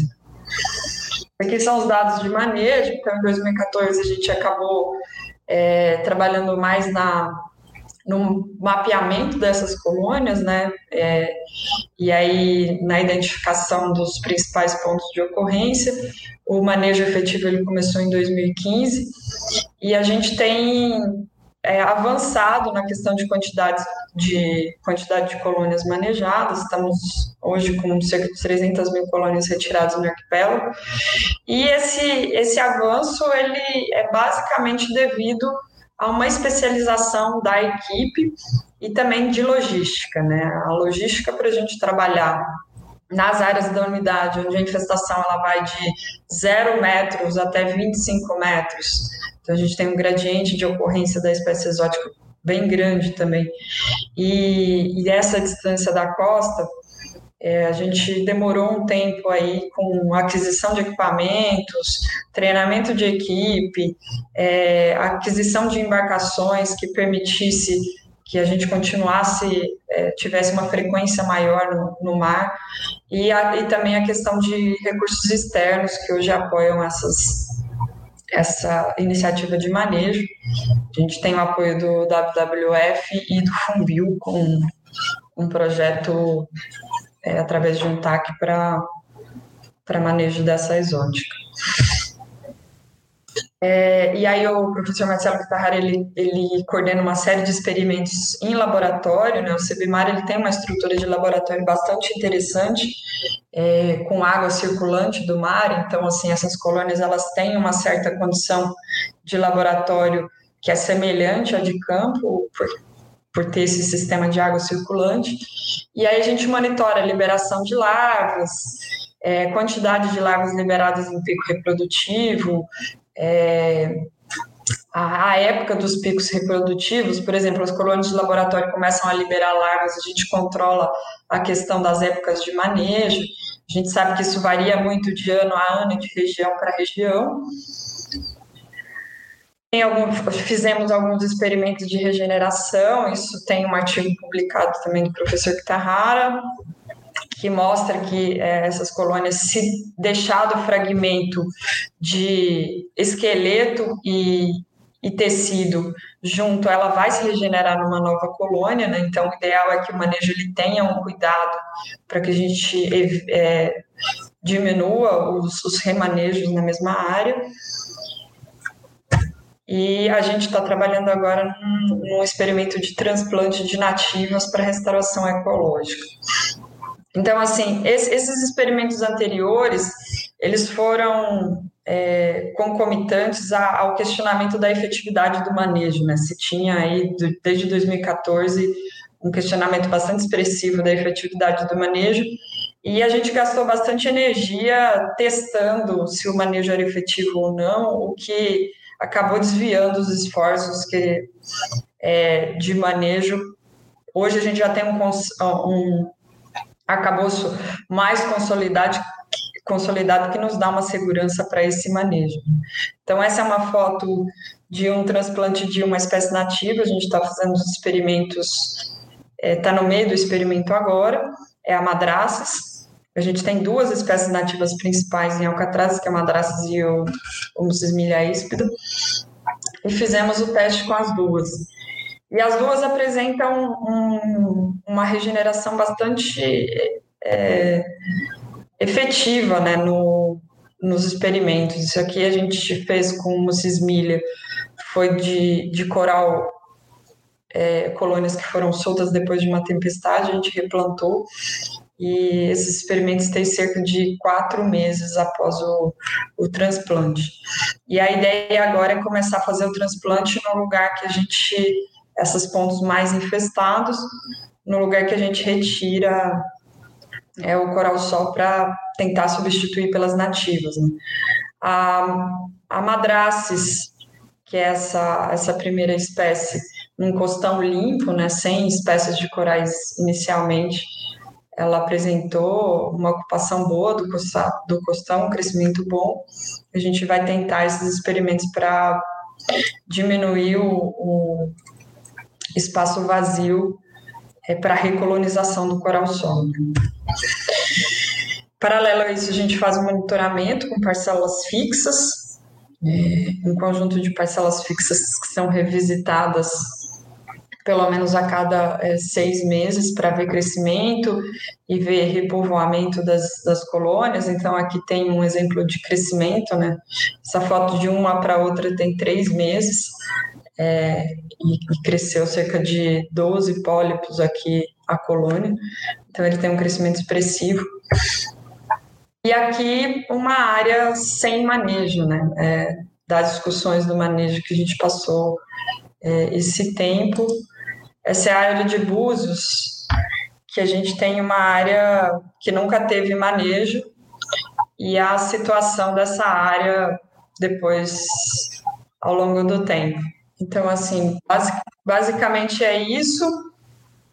E eu trouxe esse vídeo mais como um, um, exemplo, né, que acho que a unidade de conservação a gente realmente precisa buscar estratégias para controlar a espécie, mas a gente ainda está é, longe de ter tecnologias efetivas para permitir a erradicação, que é uma espécie que ainda tem muito estudo e muito trabalho para ser desenvolvido. Obrigada, Kelly. É, acho que é um trabalho super importante que vocês fazem, um exemplo de é, como é, é, difícil também os desafios em ambientes insulares tão afastados como a ilha de Alcatraz. Vocês estão de parabéns e fiquei, fiquei bastante impressionada com o experimento de, de é, eu ia falar replantio, mas fugiu a palavra, mas usando aí o, o plantio, é transplante. Né? É, transplante. E muito, muito interessante. Se der depois queria conhecer um pouco mais também. Legal. E para fechar aí a mesa de hoje, então, eu vou subir um pouco mais já para o Rio, com a Ezequiel Tamoios, que é uma marinha também do sudeste do Brasil, é, que é, parece ter uma, uma situação de maior colonização ainda do, do coral-sol, nos costões rochosos, e para apresentar esse trabalho é, em Tamoios, vou convidar aí a Adriana Gomes, analista ambiental do ICMBio, lotada na NGI Paraty. Bem-vinda, Adriana. Bom dia. Estamos quase já boa tarde aí. Não, é, meio-dia já virou boa tarde. Bom, bom dia. É, eu, vou, eu vou apresentar você enquanto coloca a, a, sua palestra. É, Adriana Gomes é graduada em Ciências Biológicas pela UFRJ, com mestrado em Engenharia de Produção pela COP, também UFRJ, analista ambiental do ICMBio, já atuou no Parque Nacional Marinho de Abrolhos e atualmente trabalha na Exec Tamoios criou o projeto Eclipse, com o qual a Exectamoios do CMBio vem tentando manter a, a é, conter a infestação do coral-sol em níveis controlados, diminuindo os impactos sobre os recursos e ecossistemas e aumentando o conhecimento sobre o manejo das espécies invasoras, fundamental aí para subsidiar as estratégias eficazes de controle. E como a Adriana e a Kellen também foi uma das supervisoras do Plano Nacional de Prevenção, Controle e Monitoramento do Coral-Sol. Obrigada e podemos seguir. Bom, eu vou falar um pouco então da atuação da estação ecológica, né, frente a essa questão da bioinvasão no ambiente marinho da Baía da Ilha Grande.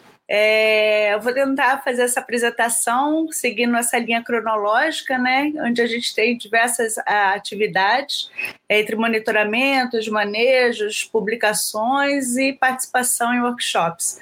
Esse, esse que é em relação a, a, ao Plano Coral Sol e tudo, o pessoal já falou, então eu vou dar uma pulada. São 12 anos né, nessa área aí e, e a gente tem muito para ver. É, bom, a Estação Ecológica de Tamoios, ela, ela, a, gente, a gente tomou conhecimento né, da, da questão do Coral Sol né, através desse parecer técnico é, da UES, né, do Laboratório de Ecologia Marinha Bêntica, e foi a partir daí que a gente ficou atento a essa questão. Até então, a gente não, não tinha conhecimento é, em relação a essa invasão. É, bom, acho que a Fernanda já falou, né, que a questão da introdução na Baía da Ilha Grande se deu é, na área aqui do, do Saco do Bananal, né, que é uma área que de, de fundeio, né, instituída pela Marinha para navios em, em litígio, né, e, e para para adentrar, para seguir para a área do estaleiro é, Brasfels, e a, e a questão do, do vetor de dispersão, que é a bioincrustação em, em cascos, né? É, só que esse parecer também trouxe essa, essa informação que haviam sido encontradas já colônias dentro das ilhas da estação, né? É, não falei no início, mas é, para quem não conhece, a Estação Ecológica de Tamoios ela é composta de 29 ilhas né, dispersas nesse ambiente da Baía Ilha Grande e o entorno de um quilômetro de área marinha de cada, de cada uma dessas ilhas.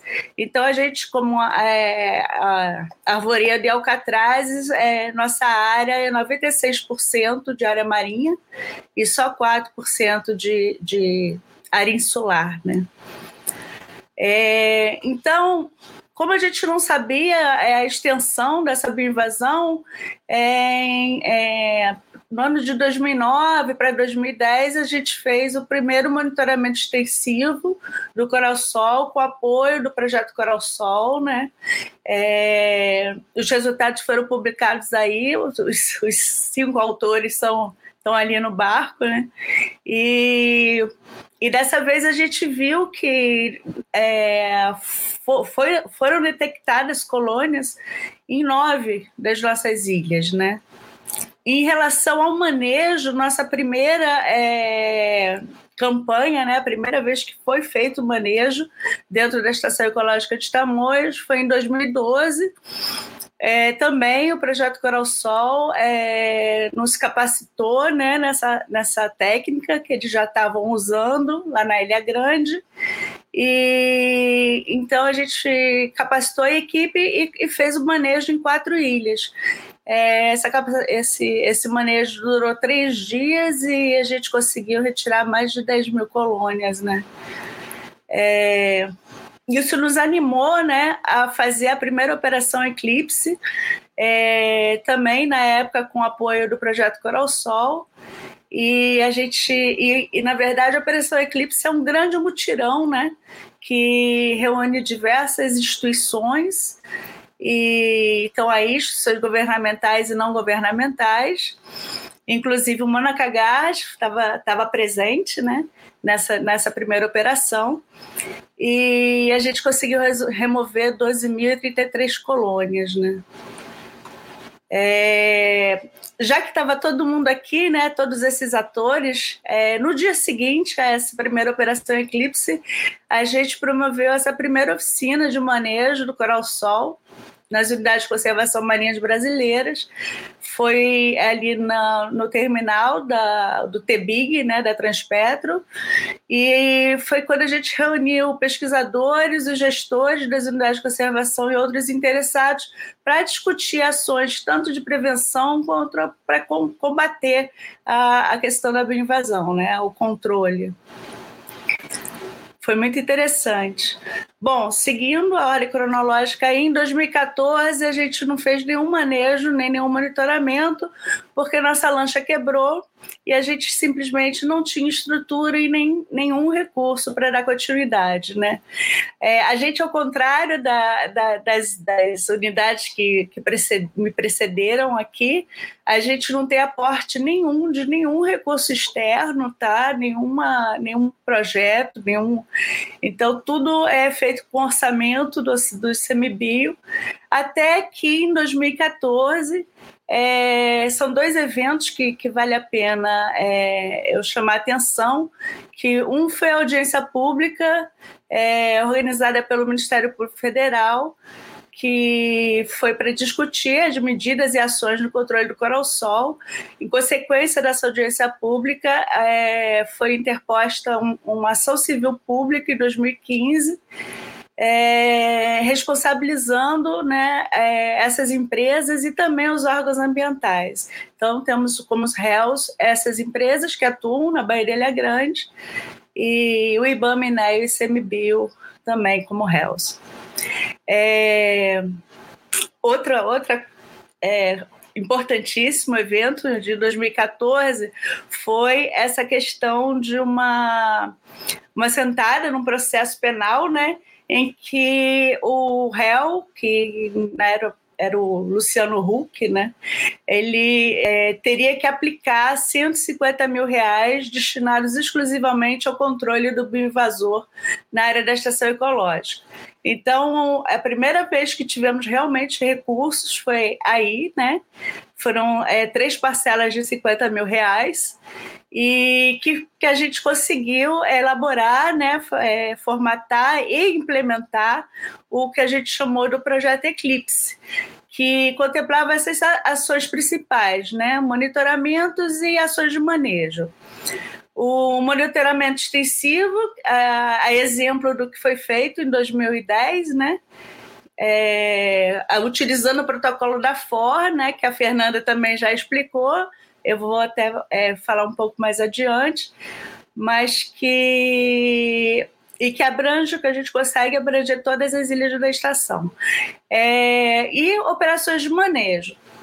As que a gente chamou campanhas Eclipsinha são campanhas sistemáticas que envolvem de dois a no máximo seis mergulhadores, que é o que cabe na nossa lancha. Então não dá para trazer mais gente para essas campanhas regulares, né?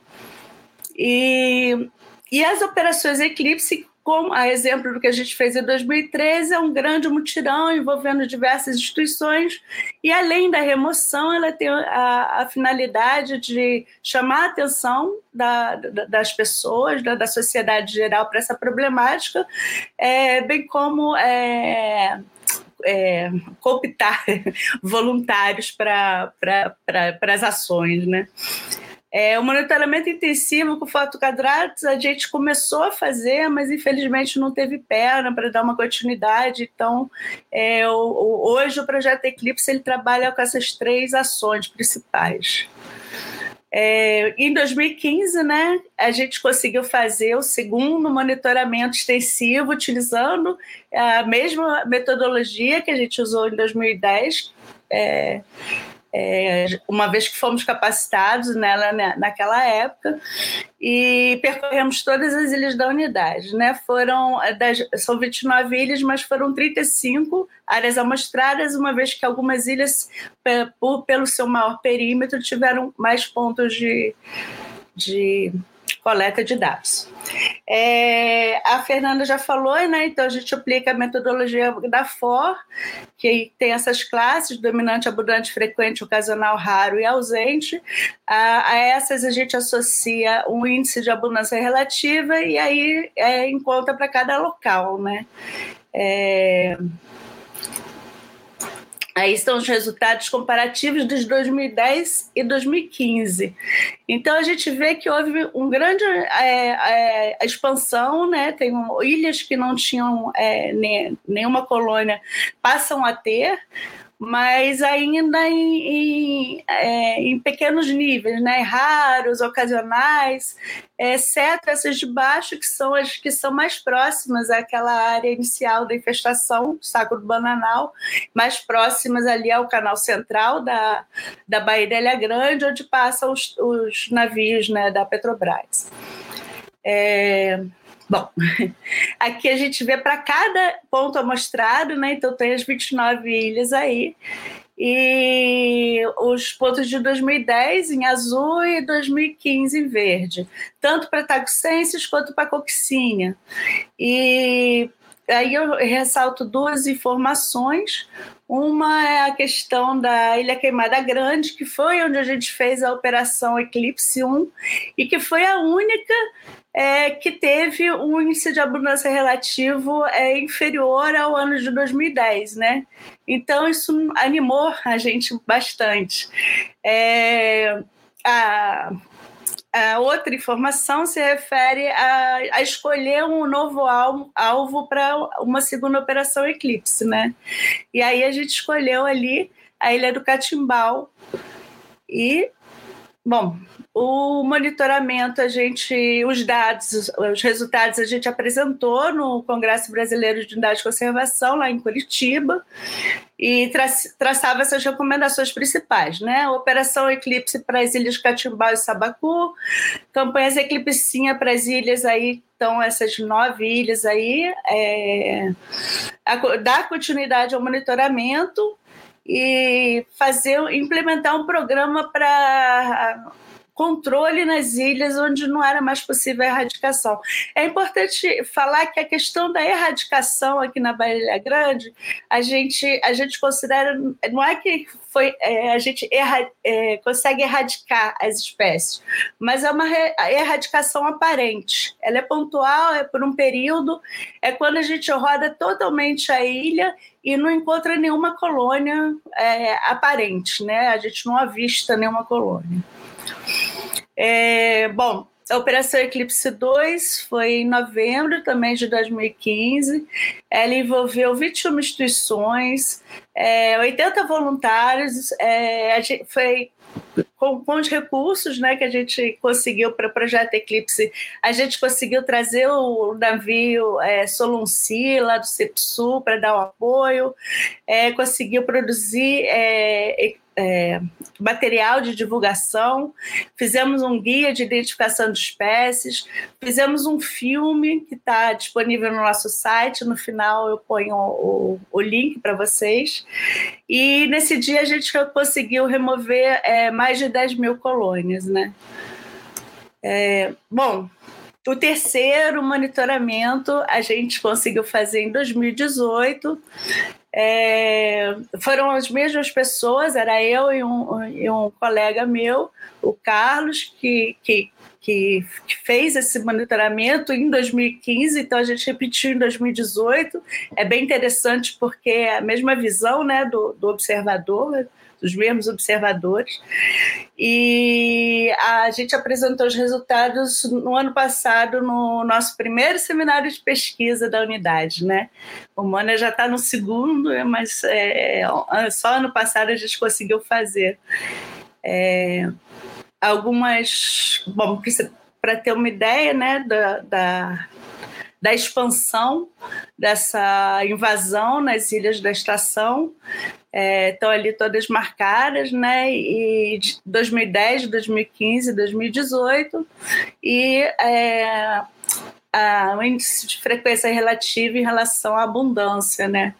A gente vê que em 2010, como era principalmente ausente, agora em 2018, principalmente para Tubastreia tagucensis, aqui em amarelo, ela, ela já começa a, a aumentar né, a abundância em outras áreas. É, bom, na verdade, como eu disse, a gente, a, é, como a gente faz o, esse trabalho é, com, com apoio, com, com poucas, poucos mergulhadores e o apoio, principalmente, eu tenho que, eu até que, tenho que lembrar aqui que as campanhas Eclipse Sim, elas contam com apoio de voluntários, né? O programa de voluntariado do CMB é muito importante para para nos apoiar nessa questão no manejo, né? E então a gente já atuou com 44 ações e cerca de 60 mil é, colônias removidas, né? Ao, ao longo dos anos, aos, desde que a gente começou em 2012.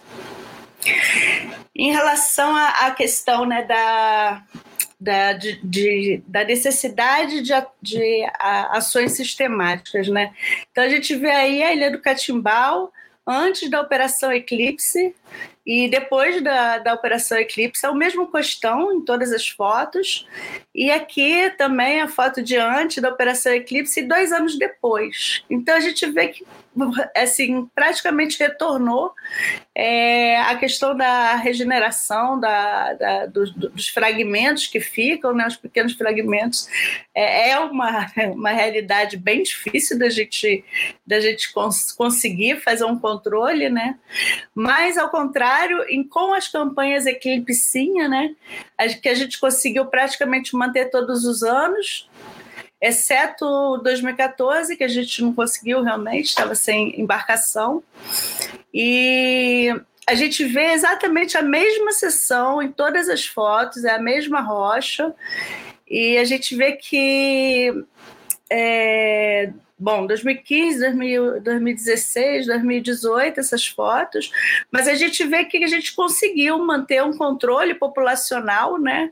A única, a única divergência aqui na curva se tra trata de 2019, porque em 2018 com o monitoramento que a gente fez em 2018, a gente descobriu um novo foco que até então a gente não tinha é, manejado, né? Então aqui já é um, é, aumentou essa, essa, esse quantitativo aqui devido a esse no, novo foco na ilha. Mas é, é, é, isso é retirada dos corais, deixando a ilha aparentemente erradicada. Você dá a volta inteira na ilha e não encontra nenhuma colônia, né?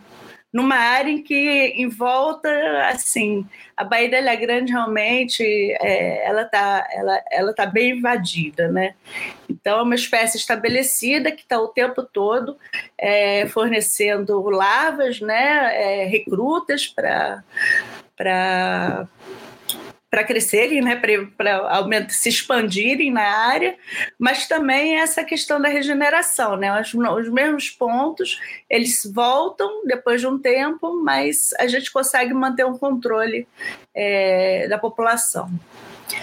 Bom, eu trouxe aqui é, outra questão que não é o coral-sol, mas é uma questão recente também, é, inclusive, ela, ela, foi divulgada recentemente, é, acho que na, na, na, televisão, Jornal Hoje, alguma coisa assim, que também está acontecendo na Bahia. É, Bahia, Bahia, estado da Bahia.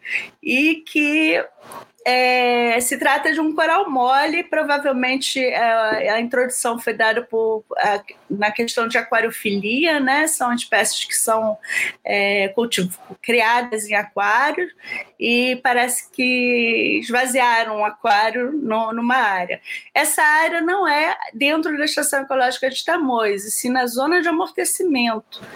E e, e, mais uma vez a gente foi alertado também é, é, é, quanto a essa, essa problemática, graças a pesquisadores da UERJ, da UFRJ, do BR Bio, que, que nessa nota técnica conjunta é, descobriram que uma faixa de 170 metros de um costão no continente é, é, havia essas espécies, né? É, com isso foi organizada né, uma, a primeira campanha de erradicação do coral mole é, pela UERJ, pelo BRBio, né, Laboratório de Ecologia Marinha Bêntica. É, numa semana, a gente, a gente fez o monitoramento da fora anterior a essa campanha de erradicação é, e depois a gente a, apoiou nessa campanha, é, com lancha, com cilindros, recarga e também equipe de servidores e voluntários da estação, né? E, e, é um, ainda um, um, mais complicado né, para a gente fazer esse controle, porque é, a gente vê aqui, a gente fazia a raspagem associada a um sugador, né?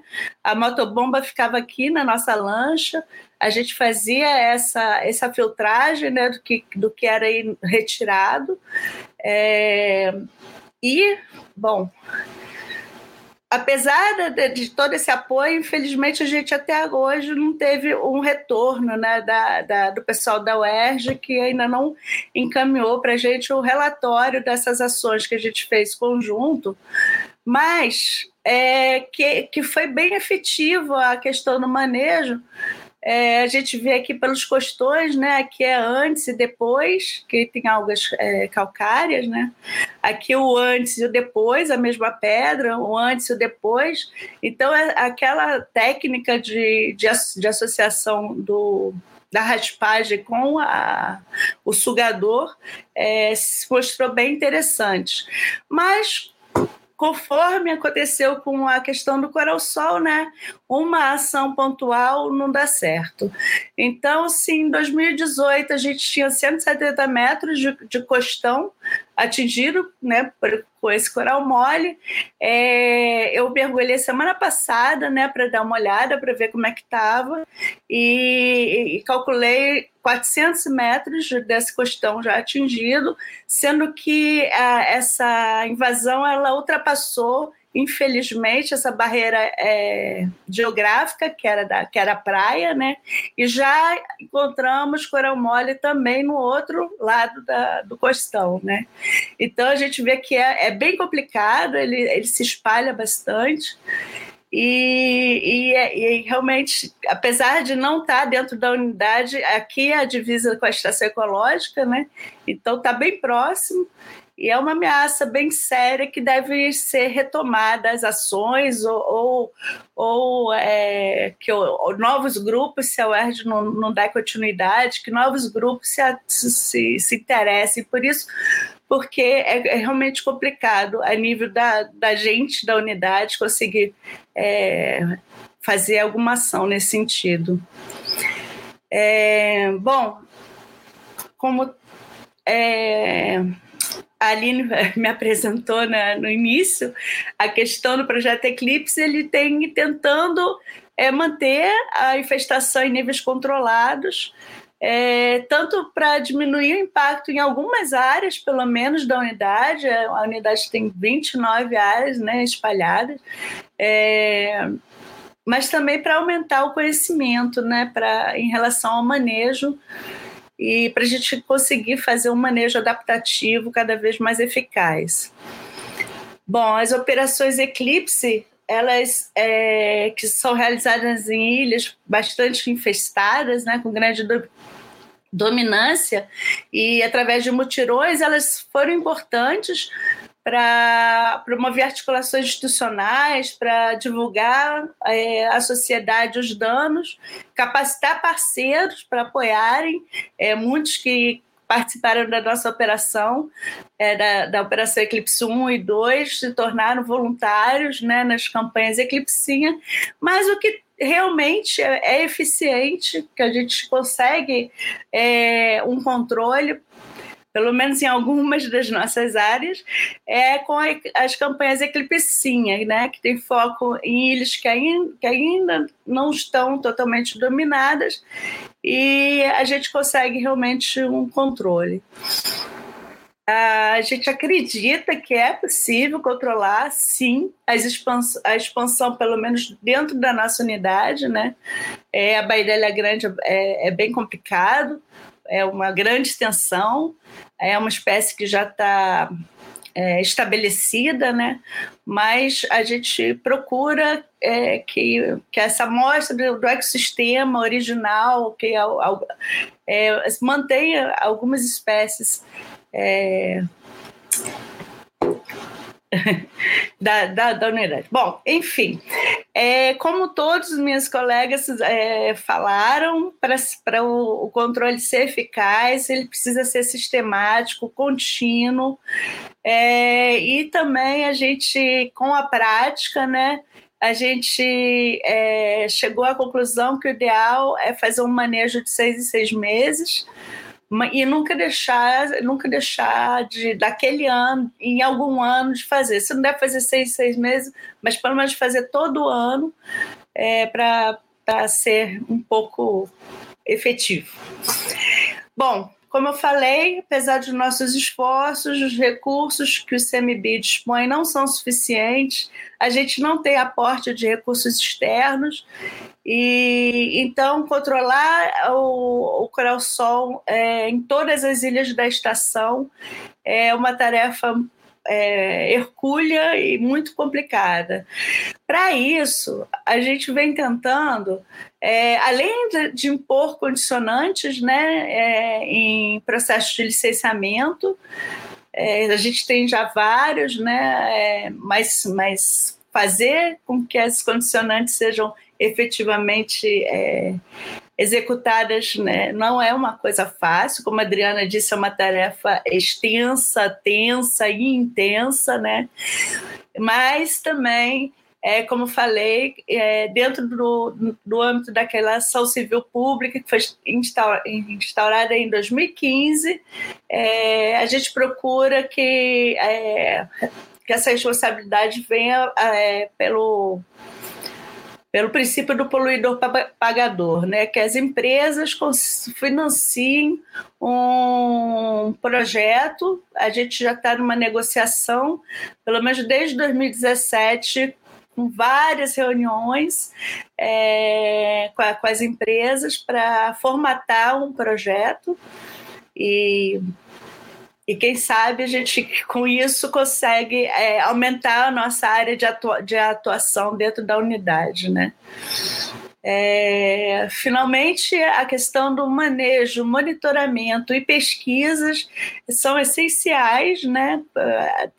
Precisamos dar continuidade, sob pena de a gente perder todo, todo o esforço né, que a gente já conseguiu até agora e principalmente perder o controle é, da, da bioinvasão em ilhas que, que ainda se mantém é, como o, o, mais original possível. Bom, é isso, muito obrigada. Esqueci, né? botar. É, o nosso site é icmb.gov.br barra Tamoios, onde a gente disponibiliza lá todos os resultados, todas as publicações, tudo, inclusive dados brutos de tudo que a gente fez até agora em relação às, às invasoras. É isso. Tá ótimo. Obrigada, obrigada mesmo, Adriana. Vou aproveitar já para chamar todo mundo, é, até a a Tainá Guimarães também, que abriu hoje o dia, e se der também a Tatiana Ribeiro, que é chefe do Mona. E uh, pra gente, a gente está com o tempo um pouco avançado e o nosso chat foi bem movimentado. Eu vou tentar assim fazer uma pergunta mais ampla que vai meio que agregar várias outras perguntas. E aí vocês respondem o que acharem que, que é mais uh, importante aí, prioritário para as unidades e as experiências de vocês, tá? Então, achei, eu queria puxar aí, falando que eu achei muito interessante aí na fala da Adriana é, Gomes, da, de Tamoios, porque eu justamente ia falar dessa questão desse, desses novos registros aí na Bahia, na Bahia Estado, né, na Bahia de Todos os Santos, e na Bahia de Ilha Grande, sobre esse coral mole, apesar de serem espécies diferentes, mas é um alerta que a gente tem aí para outras espécies que podem estar surgindo, e então, pensando nisso, e também pensando né, na, no potencial de, de, de, de colonização do coral-sol em outros locais, como o Nordeste, a preocupação que tem no Ceará, em Alagoas, e, e considerando as diferenças da colonização do coral-sol nas diferentes unidades CPKHs, não teve ainda nenhum tipo de, de manejo intensivo ali, e aparentemente o coral-sol estaria ali um pouco uh, contido. É, pensando nessas coisas, assim, o que, que vocês, com base no, nos desafios, nas lições aprendidas, é, podem dar de, de orientação ou de dicas para os gestores locais, para os pesquisadores em relação à importância da detecção precoce, da resposta rápida para as espécies exóticas invasoras, né, é, para erradicação local, aí no caso a gente está até falando do objetivo 4 e 5 do plano de ação, e também é isso, né, o quão importante quando essas, essas ações, elas precisam ser sistemáticas, que você está ali mantendo o, é, fazendo o contingenciamento, né, do, da, para não para que o negócio não aumente mais ainda. Então, o que, que vocês poderiam aí falar? Eu acho que eu tentei aí juntar um monte de perguntas numa só, e eu acho que se vocês puderem fazer uma pincelada aí, cada um que quiser contribuir, e, e é isso. Obrigada de novo para todo mundo. A pergunta é para todo mundo, Aline? Para é quem, quem se sentir à vontade para responder aí com base nas experiências, e, e é isso, porque tem o assunto coral-sol é, e o assunto novas espécies é, e, e, as prioridades aí na, na questão de, né, da detecção precoce, mas ao mesmo tempo os que já estão mais avançados aí. Eu acho que a gente consegue fazer um compilado, quem puder, quiser contribuir aí. É, eu, eu, posso começar assim, né? Tentar passar um pouquinho do que a gente, da nossa experiência aqui, né? É, responder algumas perguntas primeiro separado, né? É a questão do, do, tempo, do intervalo de manejo, né? Eu acho que a Adriana também tocou nesse assunto. A gente chegou nesse, nesse intervalo de seis meses como, como ideal, até porque é um intervalo muito menor do que esse, além de não ser eficaz, né, é, em função das colônias estarem muito pequenas, ele é muito difícil, né, na nossa realidade, na estrutura, né, do órgão, né, acho que realmente mais, um intervalo menor que seis meses nem é possível, e o intervalo de seis meses se mostrou ideal.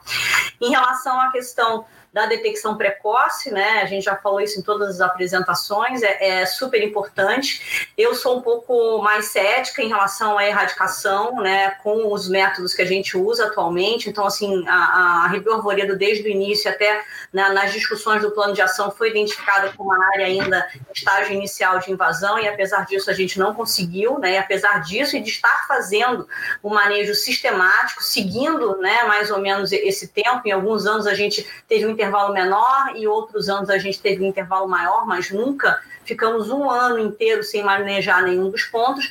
Mesmo assim, a gente não conseguiu a erradicação né, em nenhum dos locais, é, são poucos pontos de invasão. Então, assim, eu realmente acredito que a gente precisa investir no desenvolvimento de novas técnicas, de novas metodologias de manejo que possam dar conta desses problemas que foram apontados aí em todas as palestras. Né? É óbvio que se eu tenho uma colônia isolada, eu vou lá é, com monitoramento, identifico e manejo de forma que eu consiga retirar todo o tecido é, é, é, que to, to, toda, toda, todo o tecido que está né, ali na, na, na pedra, muito provavelmente eu não vá ter né, uma regeneração. Mas quando eu tenho já um foco de invasão, onde já tem várias colônias, né, mesmo que numa densidade baixa, é quase que impossível você tirar né, todo o tecido, deixar a pedra lisa, lisa, lisa, é, é extremamente difícil com, com o método que a gente vem usando atualmente. Então, assim, eu volto a bater nessa tecla de que para erradicar mesmo em locais com né, é, ainda né, em estágio inicial de invasão, a gente tem que investir em novas tecnologias de manejo, sim. Posso falar um pouquinho? Não sei se dá para escutar. Ah, então, é, eu queria falar que, primeiro de tudo, acho que é muito importante a questão do reconhecimento da questão, né? Do reconhecimento do problema por todos os atores envolvidos, né? No caso do Coral Sol, isso demorou para acontecer. E aí a gente está na situação que a gente está e agora está piorando para o Nordeste. Sorte que no Nordeste eles estão sendo rápidos, já tem todo um plano para em elaboração né, para Pernambuco, então os estados estão atuando de uma forma muito efetiva, o que é muito legal e importante. Né? Então tem essa coisa da, do reconhecimento do problema, e, e é isso, é, é, o que a gente já falou, a Tainá falou no início muito bem, atuar em todas as frentes, né? Na, impedir a chegada em novos lugares, quando você detecta em lugares que não estava, agir logo, né? Não dá para erradicar, mas controla e controla frequentemente. E aí acho que uma outra questão chave são as parcerias, né? A gente viu as apresentações aí das unidades de conservação super importante a atuação dos gestores, das equipes, do, desses programas de voluntariado, né? Então, é, juntar organizações da sociedade civil com gestores, com unidades de conservação, empresas e quem tiver mais interessado no assunto. Acho que é isso, é essa ação conjunta, mas sempre pensando que a gente tem que agir. A gente pode pesquisar bastante, levantar conhecimento, mas agindo em conjunto, né, ao mesmo tempo. Acho que é isso. É, mais, mais uma pergunta aqui. Eu achei, achei ótimo escutar é, vocês das, das três unidades aí. É muito, muito interessante, várias ideias já surgiram aqui. Ver a diferença, essa questão de só ter a coccinha aí no arvoredo, realmente me surpreende. A gente tem aqui o cenário inverso da Tagusense nas cagarras, quase que exclusivamente, não exclusiva, mas quase que exclusivamente. E fiquei na dúvida aqui, é, Alcatrazes foi detectado em 2011, Rebio 2012. E a ESEC, é, que ano foi? 2012 foi o primeiro é, manejo. Mas quando foi a primeira, primeira detecção, Adriana? Na, então, a, a equipe gestora da unidade só tomou conhecimento dessa, dessa questão em 2008, através daquele parecer técnico do laboratório da UERJ, né, de ecologia bêntica. Até então, é, a gente não tinha noção da, dessa questão da bioinvasão. Em 2012 é Oi? 11? 2008. 11. 8. Só que o manejo só começou em 2012. É, uma outra questão que surgiu aqui, você falando desse coral Xênia, né? Xenida, né? outros gêneros, é, nessa questão aí eu achei que tinha sido erradicado é, naquele, naquele, naquele spotzinho ali. Isso que você tá Essa tá semana, essa semana que a gente trabalhou na ação, é, a gente não conseguiu erradicar do costão. Continuou ali alguma, alguma quantidade, né? E infelizmente, pelo, pelo, pelo pouco tempo, a gente vê que ele conseguiu, de, de 170 metros de costão, a gente conseguiu tirar, sei lá, quase que 100 metros, mas os 70 que ficaram ali é, já se expandiram muito e hoje já está em 400 metros. E, é, e é, ele é bem agressivo mesmo, né? E para retirada é, é, bem mais complicado do que a marretinha que a gente faz com coral-sol, né? Então é um, é um problema muito sério e que, bom, a gente está aí com ele na nossa porta, né? É, eu fiquei impressionado com, com a reportagem que teve semana passada na no jornal Hoje, na, na Baía de Todos os Santos também. É, não sei se é a mesma espécie, mas provavelmente a mesma família, né? Uma chenilha também. Mesma família. E essa questão do, do aquário aí, é que o que a gente viu lá do, da boia, aquilo ali provavelmente é uma boia artesanal de cultivo. Provavelmente né, da, da Baía de Guanabara, que é onde tem a, a, o registro né, e a proximidade com a força de maré para a rasa ali do, do Pernaviris. Aquilo, aquilo já me acendeu uma luz que eu fiquei, caramba, cara, ó, ó, ó que vetor aqui que não está achando que foi tirar um lixo, está tirando um vetor. É de algo novo e que já na Baía de Guanabara a gente já sabe que ele está dominando o, é, pelo grupo do próprio Mona, do WhatsApp, né, o Tatiana, aqui que é mais um, uma, um indicativo da importância né, desse hub que as unidades são, né, dos conselhos, enfim. E a gente não tinha essa notícia, né? O registro era da, de Niterói e o registro que a gente tem hoje é do outro lado da Bahia, dominando né, o Pernavírus. Ou seja, provavelmente é uma questão de tempo. Esse, isopor aí é só um indício. E, e, o que eu fiquei mais impressionado foi apresentar o resultado do Atila ontem, daquele peixe no Pacífico, lá na Redonda. E, e, e mais impressionante ainda foi tudo isso junto em, em 10 dias, da apreensão do, do, aquariofilia em Cabo Frio, que estava cheio de coral-sol é, sendo, sendo vendido, sei lá o que estava sendo feito. É, e aí, será que isso também não começa a juntar um cabeça, principalmente esse do Xênia aí da, da Bahia, que eu não tinha nem e, e esse peixe ali do, do, do Indo-Pacífico é, é, e da, do, do, da venda de coral sol por minha loja de aquário. É, e tinha muito ali na, na aparição da televisão. É, a gente deveria também, talvez, ter uma estratégia né, de comunicação com esse setor, tanto para monitorar né, o que está sendo trocado, vendido, é o que está circulando, na verdade, é, e desde quando também. E quanto, para onde, de quando e o que está sendo feito. Porque se alguém soltou um peixe, né, que se chama, soltou um peixe de aquário do Indo-Pacífico nas ilhas, pode ter soltado um balde cheio de coisa. Né? Então, acho que assim, é uma questão da gente estar atento para uma detecção precoce nesse cenário. Né? É, de, de outras. Queria... De, outras... É, tem a questão do peixe-leão também. É, não é, eu, ia, eu ia complementar isso, mas. Uhum. Exatamente, é lembrado. O peixe-leão em Arraial do Cabo, e, e eu acho que a, a comunicação de, da aquariofilia, mas também a questão da, da ciência cidadã, de como é, as unidades também comunicarem isso para que os, é, esses locais todos têm muito mergulhador, como que, que a gente pode é, tirar né, vantagem disso, dessas pessoas capacitadas por reconhecer algo estranho, mesmo que não saiba o que é, mas que possa reportar aí para a unidade que isso seja, sirva como uma detecção precoce.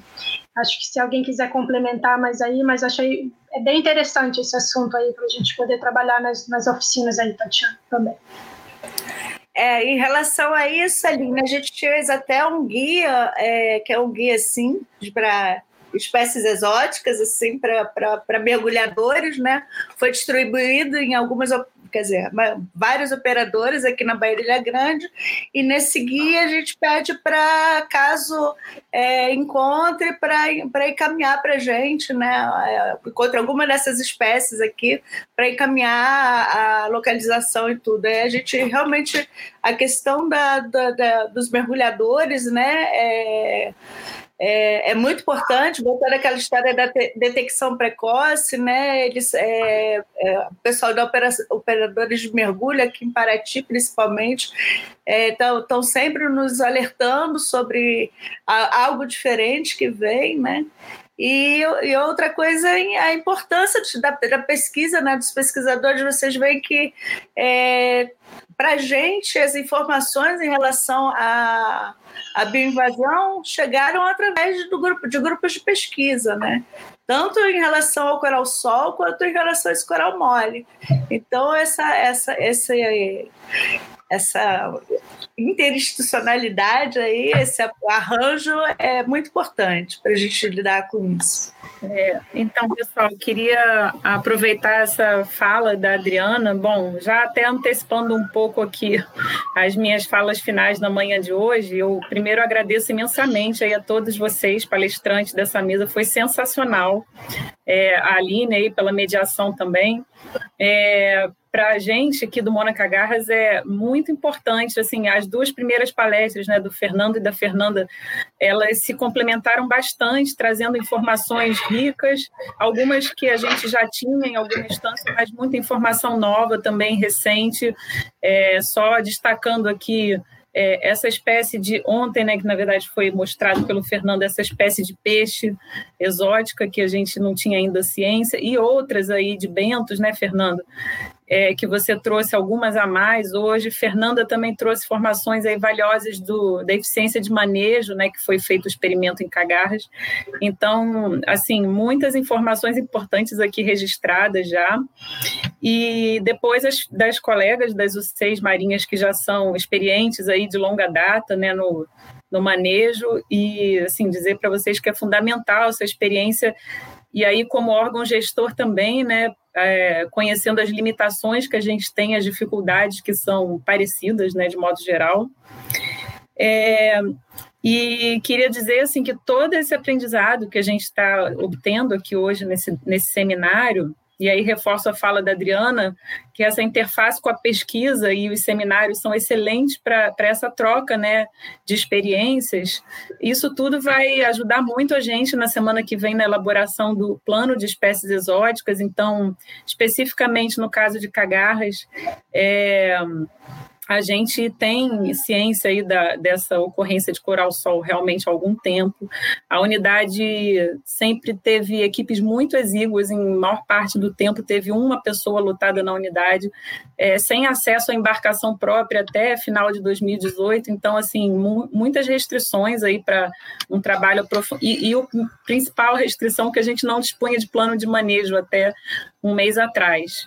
Então, agora que a gente tem o kit básico, como a gente fala, temos equipe, temos barco, temos plano de manejo, a gente tem muito mais condições de atacar esse problema, né? Nós já vínhamos acompanhando outras espécies exóticas, mas o coral-sol realmente ainda não, em termos de manejo, né?